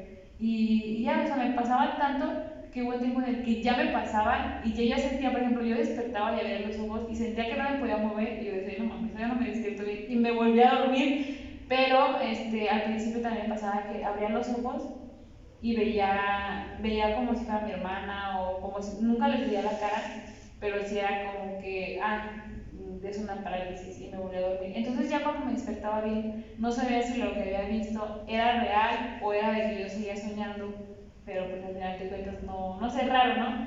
Y al principio me pasaba eso. Y después de tiempo, ahora lo que me pasa es que me da la parálisis y ya no puedo abrir los ojos, pero escucho a alguien, o sea, y lo último que me pasó fue, fue hace poco, que estaba, estaba en mi cuarto y me dio una parálisis de sueño, me di cuenta, pero en lugar de, digo, de ver gente, escuchaba que alguien me estaba gritando, así en el oído, ajá, entonces... ¿Y qué te gritaba? Pero, me, o sea, sé qué pasó, porque en ese rato que me pude mover, o sea, porque me, me volví a dormir y me desperté, le marqué o sea, le mandé mensaje y dije, güey, o sea, me duele el oído, me dolía el oído que yo sentía que alguien me estaba gritando. Le dije, no sé qué pasa, pero pues bueno, o sea, o sea, es lo único como que ya me pasó ahorita, de que parálisis y me pasa eso de que escucho que alguien me dice algo o, por ejemplo, esa vez que me gritaron, me acuerdo que, o sea, me estaba gritando alguien como, pues así como si te gritaran en, en el oído, y al final me decía que, ay, tienes, ya tienes una responsabilidad más. Y yo, ¿por qué? Pero no sé, o sea, me, me pasa mucho eso con los sueños, o sea, es lo más, más que me pasa, más de lo que me asustan, me pasa mucho de que sueño con gente, por ejemplo, con mi mamá sueño mucho de que me dice cosas que sí pasan, o sea, de que, ah, es que me pasa esto, porque, por ejemplo, una vez, ajá, una vez tiré un cuadro, bueno, le, le contaba a un chico que se me cayó un cuadro, este, pero así se estaba mal colgado, se cayó, y ese cuadro era de, de una de mis abuelas, entonces se cayó y se rompió de una de las paredcitas y se zafó, entonces lo dejé así de que recargado en la pared, a un lado del cuarto donde era, donde era el cuarto de mi mamá, y ese día me quedé a dormir en ese cuarto. Y me acuerdo que en el sueño, o sea, soñé con ella, este, me toca la ventana. Entonces también como que yo volteé y me, y me decía, y ya vi que rompiste el cuadro, o sea, y pobre de ti, eso no lo vuelves a arreglar, ¿eh? Entonces era como, güey, o sea, es mucha coincidencia que yo esté soñando con ciertas situaciones. Entonces me pasó, por ejemplo, esa vez de que me decía eso, me decía de que arreglar el cuadro, y, pero la veía, o sea, no la podía tocar Nomás la miraba. Ajá, no, no, no, me tocaría, estábamos en una ventana de diferencia, entonces pues yo le preguntaba, o sea, si está mal que lo cuente, pero se supone que no debería, porque pues todo lo que te digo de que las energías así, pero le preguntaba que si, que cómo era el otro lado. A mí me gustaría... O sea, yo en mi sueño, o sea, yo en mi sueño ya razono que es un sueño, porque antes me pasaba de que... Eso está cabrón. Ajá. O sea, te voy a decir porque te interrumpa. Yo hace poco no sé qué fue, pero yo estaba despierto, pero mi mente estaba hablando con alguien. Pero yo no me podía mover. O sea, yo estaba despierto, yo me podía mover, disculpa, pero mi mente estaba hablando con alguien. Y... yo me quedé así de ¿qué pedo? Y yo, y yo, yo entré en mi mente, yo pensaba, ¿con quién hablas? Pero mi mente estaba hablando con alguien. Hasta que hasta me dio miedo levantarme. Hasta que mi mente dejó de hablar, me levanté. Pero esa semana fue algo Muy raro para mí porque yo le estaba diciendo a mi mente, ¿con quién estás hablando? Oye, cállate. Y mi mente estaba hablando con alguien. Pero yo no escuchaba voces. Yo nomás escuchaba que mi mente decía, eh, güey, pues ya trabajé mucho. Ya, ayúdame a descansar. Sí, entonces, eh, creo que lo que te digo, más me pasa de que sueño muchas cosas porque, por ejemplo, también está mal eso, pero me despierto y amanezco con el, con el sentimiento que yo tengo en el sueño, ¿sabes? De que, por ejemplo, me pasaba mucho que antes, y me acuerdo de todos los sueños, o sea, me, despierto, a lo mejor estoy en blanco unos dos minutos y me acuerdo inmediatamente de lo que soñé y digo, bueno, ya sé por qué amanecí. O a veces me pasa que amanezco llorando y digo, ¿por qué estoy llorando? Y ya después me acuerdo, ah, estoy llorando por esto. Pero bueno, esa vez estaba pues, así y me acuerdo que en el sueño pues yo le pregunté así, uy, ¿cómo estás? ¿Estás bien? Obviamente no llorando así de que bien, ¿cómo estás? ¿Cómo es allá? Y pues obviamente nunca me ha dicho así de que, ay, estás loca, pero No, fíjate que yo estaba tentado hace poco en, en jugar la Ouija, porque a mí me gustaría saber qué hay más allá. O sea, o sea, entrar en cuestiones religiosas, yo, yo no, yo no soy muy religioso, soy agnóstico, eh, que vamos al cielo. Ajá. Pero las religiones se contradicen porque hay, hay, hay, hay- en la Biblia no dice que existe el cielo. o sea, Vamos a un lugar mejor. Sí, sí, yo también estoy como que en ese Y- mundo de que, güey, pues es que no sabemos, pero sí, Y- o sea, si sí es el infierno, No, Y luego, la Biblia dice que no existe infierno, nada. Y luego hasta el lado espiritual, donde lo has escuchado de los viajes astrales. Astrales. O sea, hay muchas cosas. Yo tuve un viaje astral, pero fue por culpa de las drogas. El saco de ropa, no sé si está drogada algún día. Bueno, ese es un putazo. O sea, porque yo, o sea, yo no, soy yo no me drogo, pues sí me drogo, pero no soy de los adictos. Soy por la anécdota. Digamos. Sí, porque, o sea, Por como que- presencia. Sí. En el que yo me dice, vamos a fumar mota. Eh, vamos a darle, o sea. ya, vamos a aquí. Y yo me acuerdo que yo tuve un viaje astral con, con una que se llamaba Sapo de. Ajá. Es una droga. Preparan un sapo, venden un sapo, lo preparan un chamán, te lo da a fumar tres pipazos y, y de cuenta que es como si tuvieras eh, pies de cemento. Quedas así, luego te caes y quedas inconscientemente en el viaje. Y en ese viaje yo miré demonios, se podría decir, miré duendes, miraba cosas así, enanitos así corriendo, que me hacían travesuras, pero yo no me podía mover. Y, y, y yo miraba como una serpiente me quería comer. Y a mí me, yo escuchaba una voz que me decía, no, es que lucha por tu vida, lucha por tu vida, lucha por tu vida. Pero yo sentí que me despegaba de mi cuerpo. Porque yo tenía que, yo tenía que luchar contra una serpiente porque me quería comer. Por tu alma. Sí. Entonces, eh, yo tuve ese viaje astral que muchos dicen que no es astral, yo digo que a lo mejor sí es, a lo mejor no. En donde yo miraba mucha gente que ya no estaba en este plano y miraba gente que estaba, en- que, que estaba viva. O sea, pero el miedo a hablarles. A mí, no, a mí me pasa al revés, o sea, como que yo sí me doy, o sea, yo sí he soñado con gente, por ejemplo, fam- familiares que ya, o sea, fallecieron, y yo sí me doy cuenta de que estoy hablando con alguien que ya no está vivo. Yo, Entonces, yo, hace poco, mi mamá ya falleció, hace mucho, yo tenía 5 años cuando falleció. Hace poco tuve un sueño que no lo he contado, o sea, no lo he contado ni en mis podcasts ni a nadie. o sea, tienes, pues, si tienes exclusiva en este podcast. Eh, soñé que estaba en un, en un varadero de barcos, ¿sí se un varadero de barcos? Bueno, llegan los barcos, pero era de madera. Y yo, yo iba ahí y, y miraba a mi mamá. Y ella me decía, ay, lo bueno que ya viniste a visitarme. Te estoy diciendo que tengo aproximadamente años que no voy al cementerio, porque ella está tan pico y yo estoy acá. Años que no voy al cementerio. Y me decía, lo bueno que ya vienes a verme. Y invitaba a de comer. Pero ella estaba despicando maíz, que es eh, desgranar maíz. Yo estaba despicando y, y no, a venir al barco para que te vayas. Y ten mucho cuidado de, de lo que haces y cuídate porque hay mucha gente que no te quiere. Así nomás, pero yo no le podía hablar. no le hablar. Ella nomás estaba hablando. Yo quería hablar y yo no podía.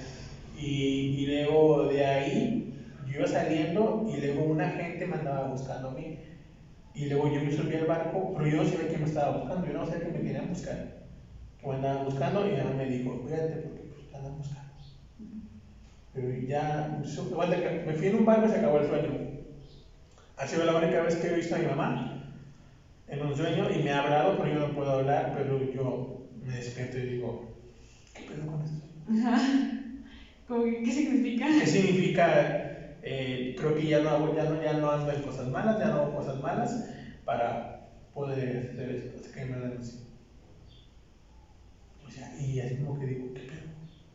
Fue la única vez que he hablado con personas que ya no están aquí, pero en el viaje astral que te digo, esa fue de robo, sí, tíos que ya habían fallecido. Un tío, eh, mi tío Mundo ya falleció el año pasado, antepasado, eh, él era ateo. Y en ese viaje astral que te platico, él dijo, Dios existe. Yo nunca o sea, te más le pregunto, pero nunca me contestan. Fue la única vez que, que ese tío me habló en ese viaje astral y me dijo, Dios sí existe, créeme. Y yo, Ah, o sea, yo, todavía en ese viaje de, de renegado, renegado en ese viaje yo todavía. Sí, o sea, yo nunca lo he, o sea, nunca lo he preguntado así como, pues, en mi sueño de que, eh, ¿qué quieres saber? O sea, sino como de que, "Ah, sí, sí, o no. O sea, sí, no, pues, el chico, es que hueva, la neta. Pero, por ejemplo, ¿sabes? Digo que me pasó eso y le pregunté. Y me acuerdo que en el sueño salía mi sobrina, tengo una sobrina, la, una de las más chicas. Y me acuerdo que, pues, pasó el sueño, ella sí la podía abrazar, pues, ella la tocaba. Y me desperté y dije, "Ay, bueno, ya no le voy a platicar a nadie, porque nadie, o sea, en ese tiempo pues, mi familia se sabe, pues, o sea, lo que pasa en mi casa y todo. Pero llega mi sobrina y me dice, te lo no es broma, de verdad, llega y me dice, oye, es mi abuelita, ¿verdad? Y yo todavía Ah, cabrón. ajá, y le dije, ¿por qué? O sea, yo Entonces, a lo mejor ese ya no fue un sueño, fue un viaje astral donde tú te despegaste junto con tu sobrina de. No sé, pero llegó y me dijo, ah, es que sí, acuérdate que la vimos, pero nada más la veíamos tú y yo. Así, y yo, pero ella me lo dice como una niña, o sea, pues inocentemente, y yo, ah, sí. Y yo así, así como de, ay, cabrón. Y pues ya, o sea, me ha pasado más veces eso, porque también, por ejemplo, una vez mi mamá es, está en una iglesia, que en un nicho, y vine, o sea, vine de que a verla, ¿no? Y llegué, y mi sobrino, eh, tengo un sobrino más chico, tenía dos años en ese entonces apenas hablaba, apenas, te lo juro que apenas, o sea, pues decía las palabras. Y llegué y me dijo, ah, sí, está bien mi abuelita, ¿verdad? Y yo, ¿cómo? ¿Quién te dijo? Y, por ejemplo, él también ah, pasaba de que cuando me asustaban, este, yo veía que él hablaba con alguien. Sea, como un amigo imaginario, pero pues yo nunca le, o sea, nunca me asustó, nunca le di importancia, porque decía, bueno, todos los niños hablan, pero así yo le dije, ¿quién te dijo? Hay Y una, se hay una plataforma que se llama Reddit. Eh, yo, que yo, yo investigo puras noticias bien pendejas, o sea, me gusta, es mi diversión, va, de tiempo libre. Hay una plataforma que se llama Lo que ven los niños y ahí vas a encontrar historias en donde niños hablan que han visto a sus abuelos que ya fallecieron, que nunca los conocieron Ujú. y, y niños que dicen que el demonio les dijo que hiciera eso. Sí, O por sea- ejemplo, podría pasar que le decía, oye, ¿quién-?" o sea, pero yo le preguntaba, ¿quién te contó? Y, y se reía y se hacía, güey. Pero, o sea, o sea, yo sabía que se hacía, porque cuando tú le preguntas algo, pues te contesta, pero cuando no te, no te quería contestar, se, se reía y se iba. Entonces yo, pues al principio decía, bueno, pues a lo mejor es coincidencia. Pero ya después pasaron más cosas que mi hermana me decía, no, güey, o sea, yo también le pregunto cosas y me dice cosas que yo no sé cómo se entera que hice y llega y me dice, es que me lo contaron. Y le pregunto que quién y no me quiere decir. O sea, pero siempre nos ha pasado así de que, por ejemplo, a mí te digo, me pasaba eso de que me asustaban, pero muy chica. Y ahora me pasa de que ahora mis sobrinas, de que ellos crecen y ya cuando empiezan a hablar como que ya son más normales, pero cuando no hablan es de que estaban hablando solos se ponen a jugar solos en la casa, así, y digo, a lo mejor pues es como coincidencia, ¿no? De que pues mucha imaginación, pero pues hay cosas que pues a veces no me explico. No tienen Ajá, como que digo, bueno, pues, está bien. Por ejemplo, él, mi sobrino, no se ve, o sea, no tiene la capacidad de asimilar que mi mamá falleció. Entonces, como que no sé si en cierta parte él piensa que sigue, pues a lo mejor viva o piensa. O que fue a un lugar. Ajá, fue a un lugar, así como que digo, bueno, pues también entiendo esa parte, ¿no? Pero pues sí, muchas, muchas coincidencias, demasiadas así. Por ejemplo, también cuando iba a pelear, me acuerdo que digo que estaba en depresión y como que a veces sí me daba de que, ay, es que ya no quiero, o sea, la verdad yo no sé si soy para esto.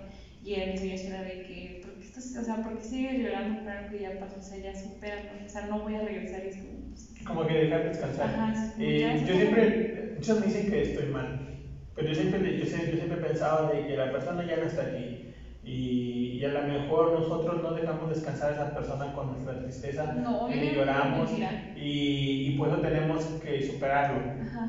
O sea, yo soy de las personas de que se han muerto familiares que aprecio mucho, amigos y de todo.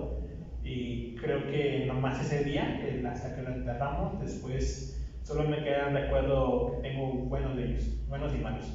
O sea, siempre vivo con ese recuerdo de ellos, pero ya no les lloro, ya no nada. Yo siento que no es que no dejemos ir, yo siento que los que no descansamos somos nosotros, o sea, porque ellos, o sea, no siento que, como por llorar no van a descansar, yo siento que nos atormentamos más nosotros, ¿no? De que a lo mejor sí no se pueden ir, pero porque estamos mal nosotros, o sea, si vamos a dejar de llorar es como porque ya tenemos que estar bien, o sea, tenemos como que aceptar que ya, o sea, no hay remedio, o sea, la neta, la muerte es ni remedio. llorando no vamos a Ajá, poder. exacto. o sea, Entonces, pues sí, o sea, obviamente vas a extrañar a la gente, porque es inevitable no extrañar, pero no, ya, o sea, tienes que meterte en la cabeza que ya no va a regresar, o sea, ya, queda como recuerdo.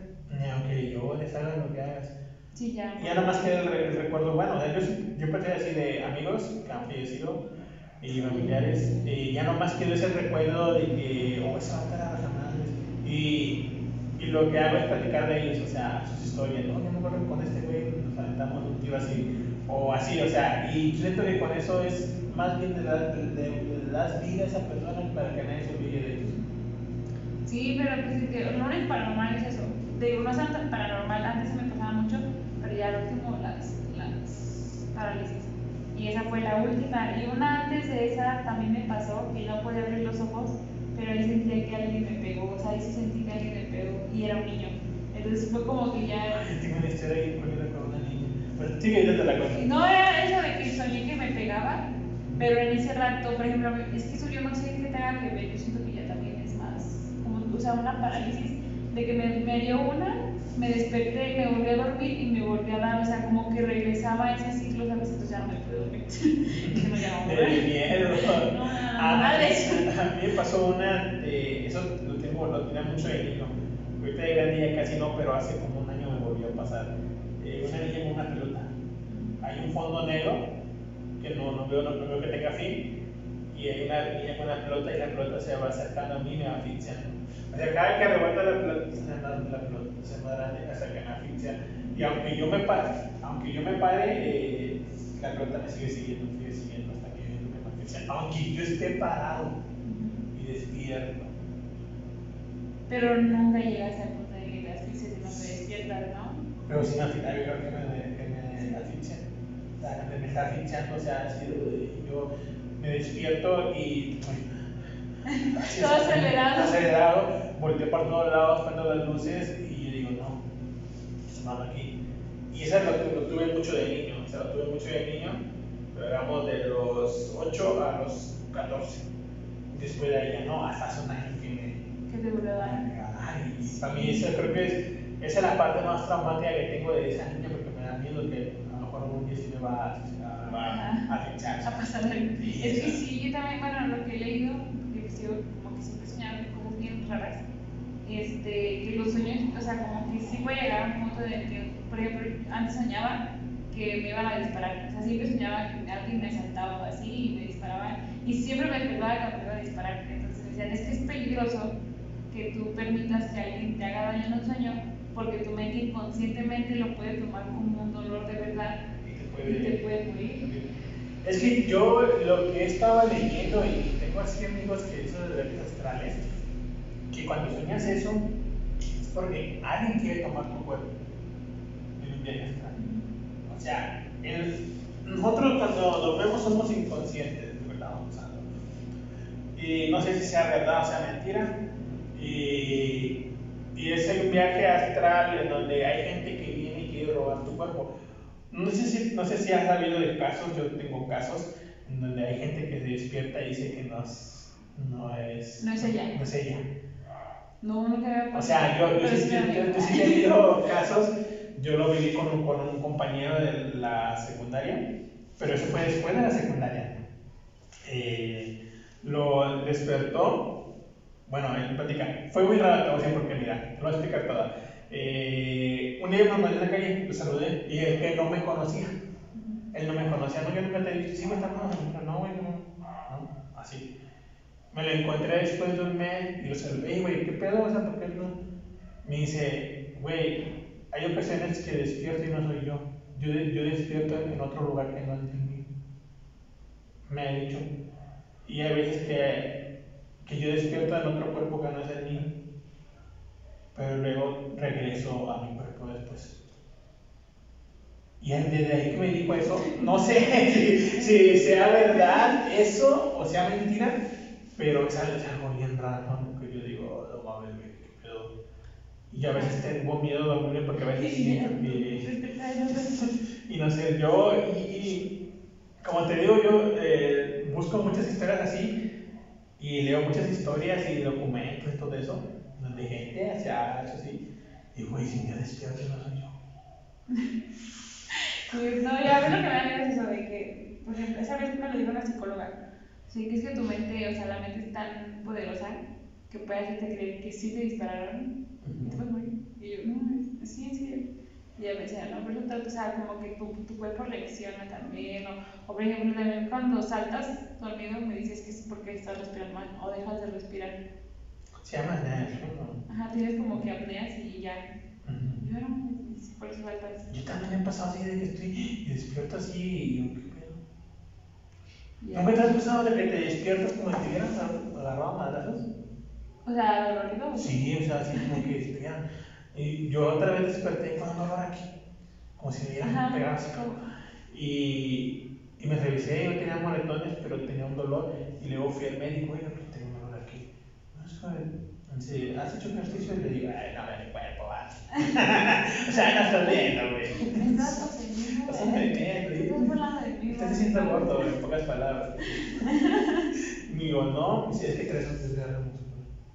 Ajá, pero es que también son movimientos involuntarios. O sea, bien raro. Sí, o sea, porque también me, me ha pasado de que duermo y amanezco malo del hombro del cuello, porque dormí mal. Pero yo ahí desperté como si me hubieran pegado. Es como cuando estás de y sientes que te pegan, ¿no te ha pasado? Ujú.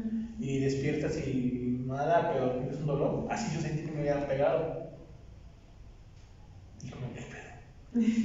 Sí, te explico, sí, como que a muchas cosas que yo también, o sea, sí trato de leer mucho de que al respecto, pero hay muchas cosas que sí no me explico, o sea, por más que a veces sí trato de buscarle como una explicación a todo, siempre es como que me queda una incógnita de, y si no, eh, eso sí es todo lo que la gente cree. Lo que la gente cuenta. Pero muchas veces es mejor tirar al león porque luego te, Te o sea, se sugestiona así bien cabrón. A mí me ha pasado de que. Esa, es que esta historia también andaba, andaba bien grillo.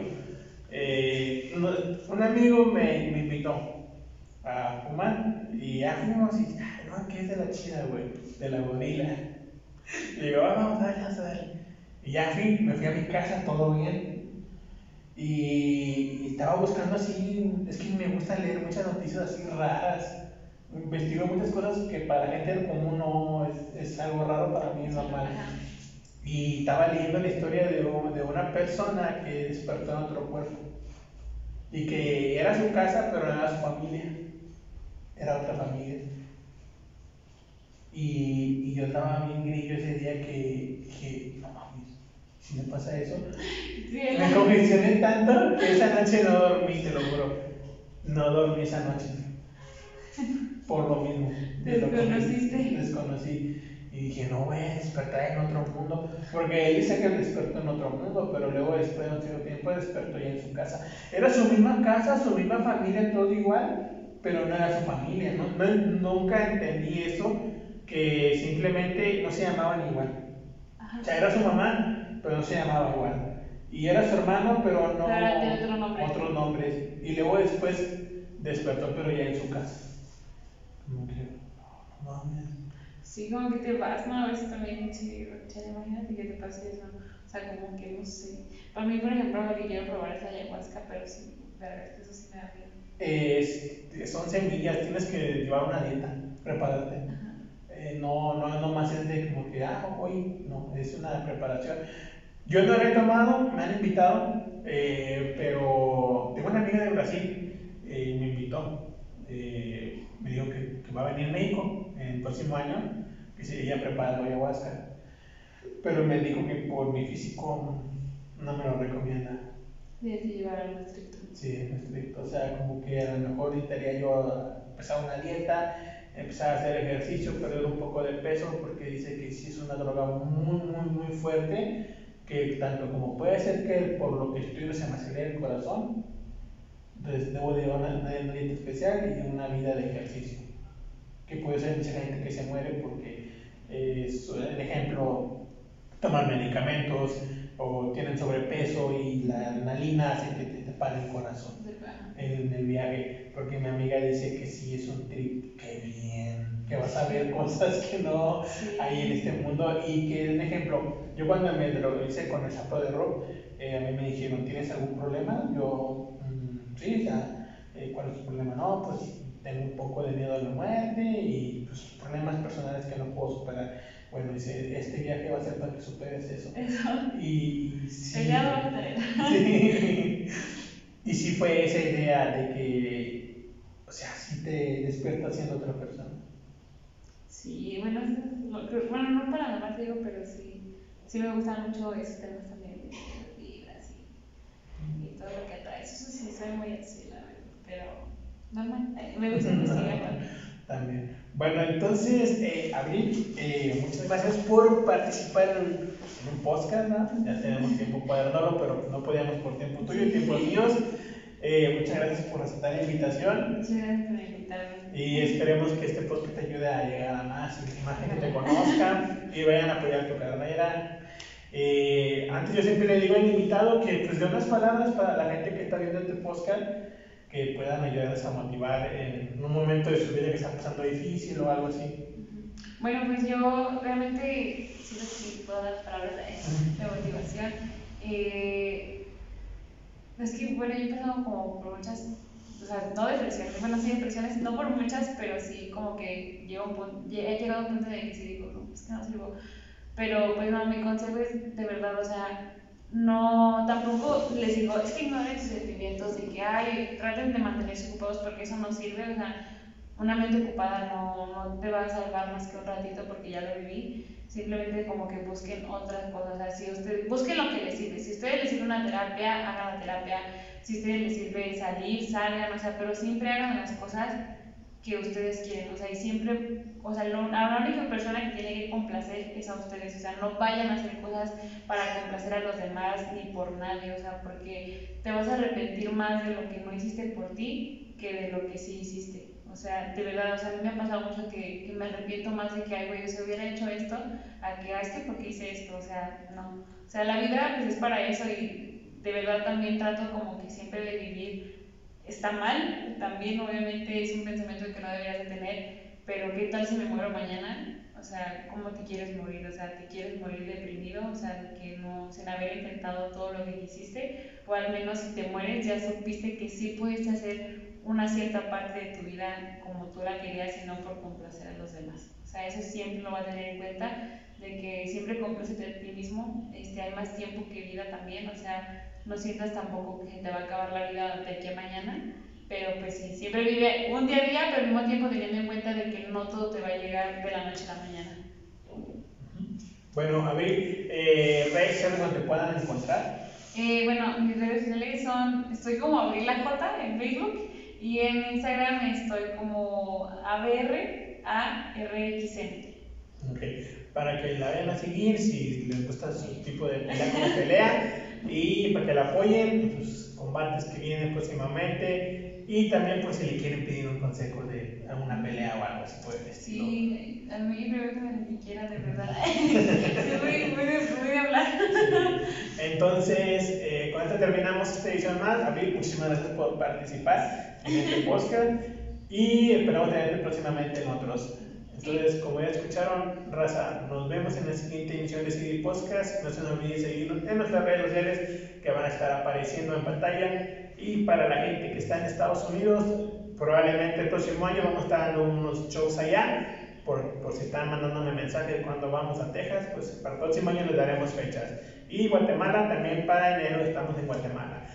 También les vamos a estar diciendo las fechas ya en diciembre. Entonces, banda, nos vemos y como siempre he dicho en todos mis episodios, sé feliz, vive tu vida y haz lo que te haga feliz. Nos vemos.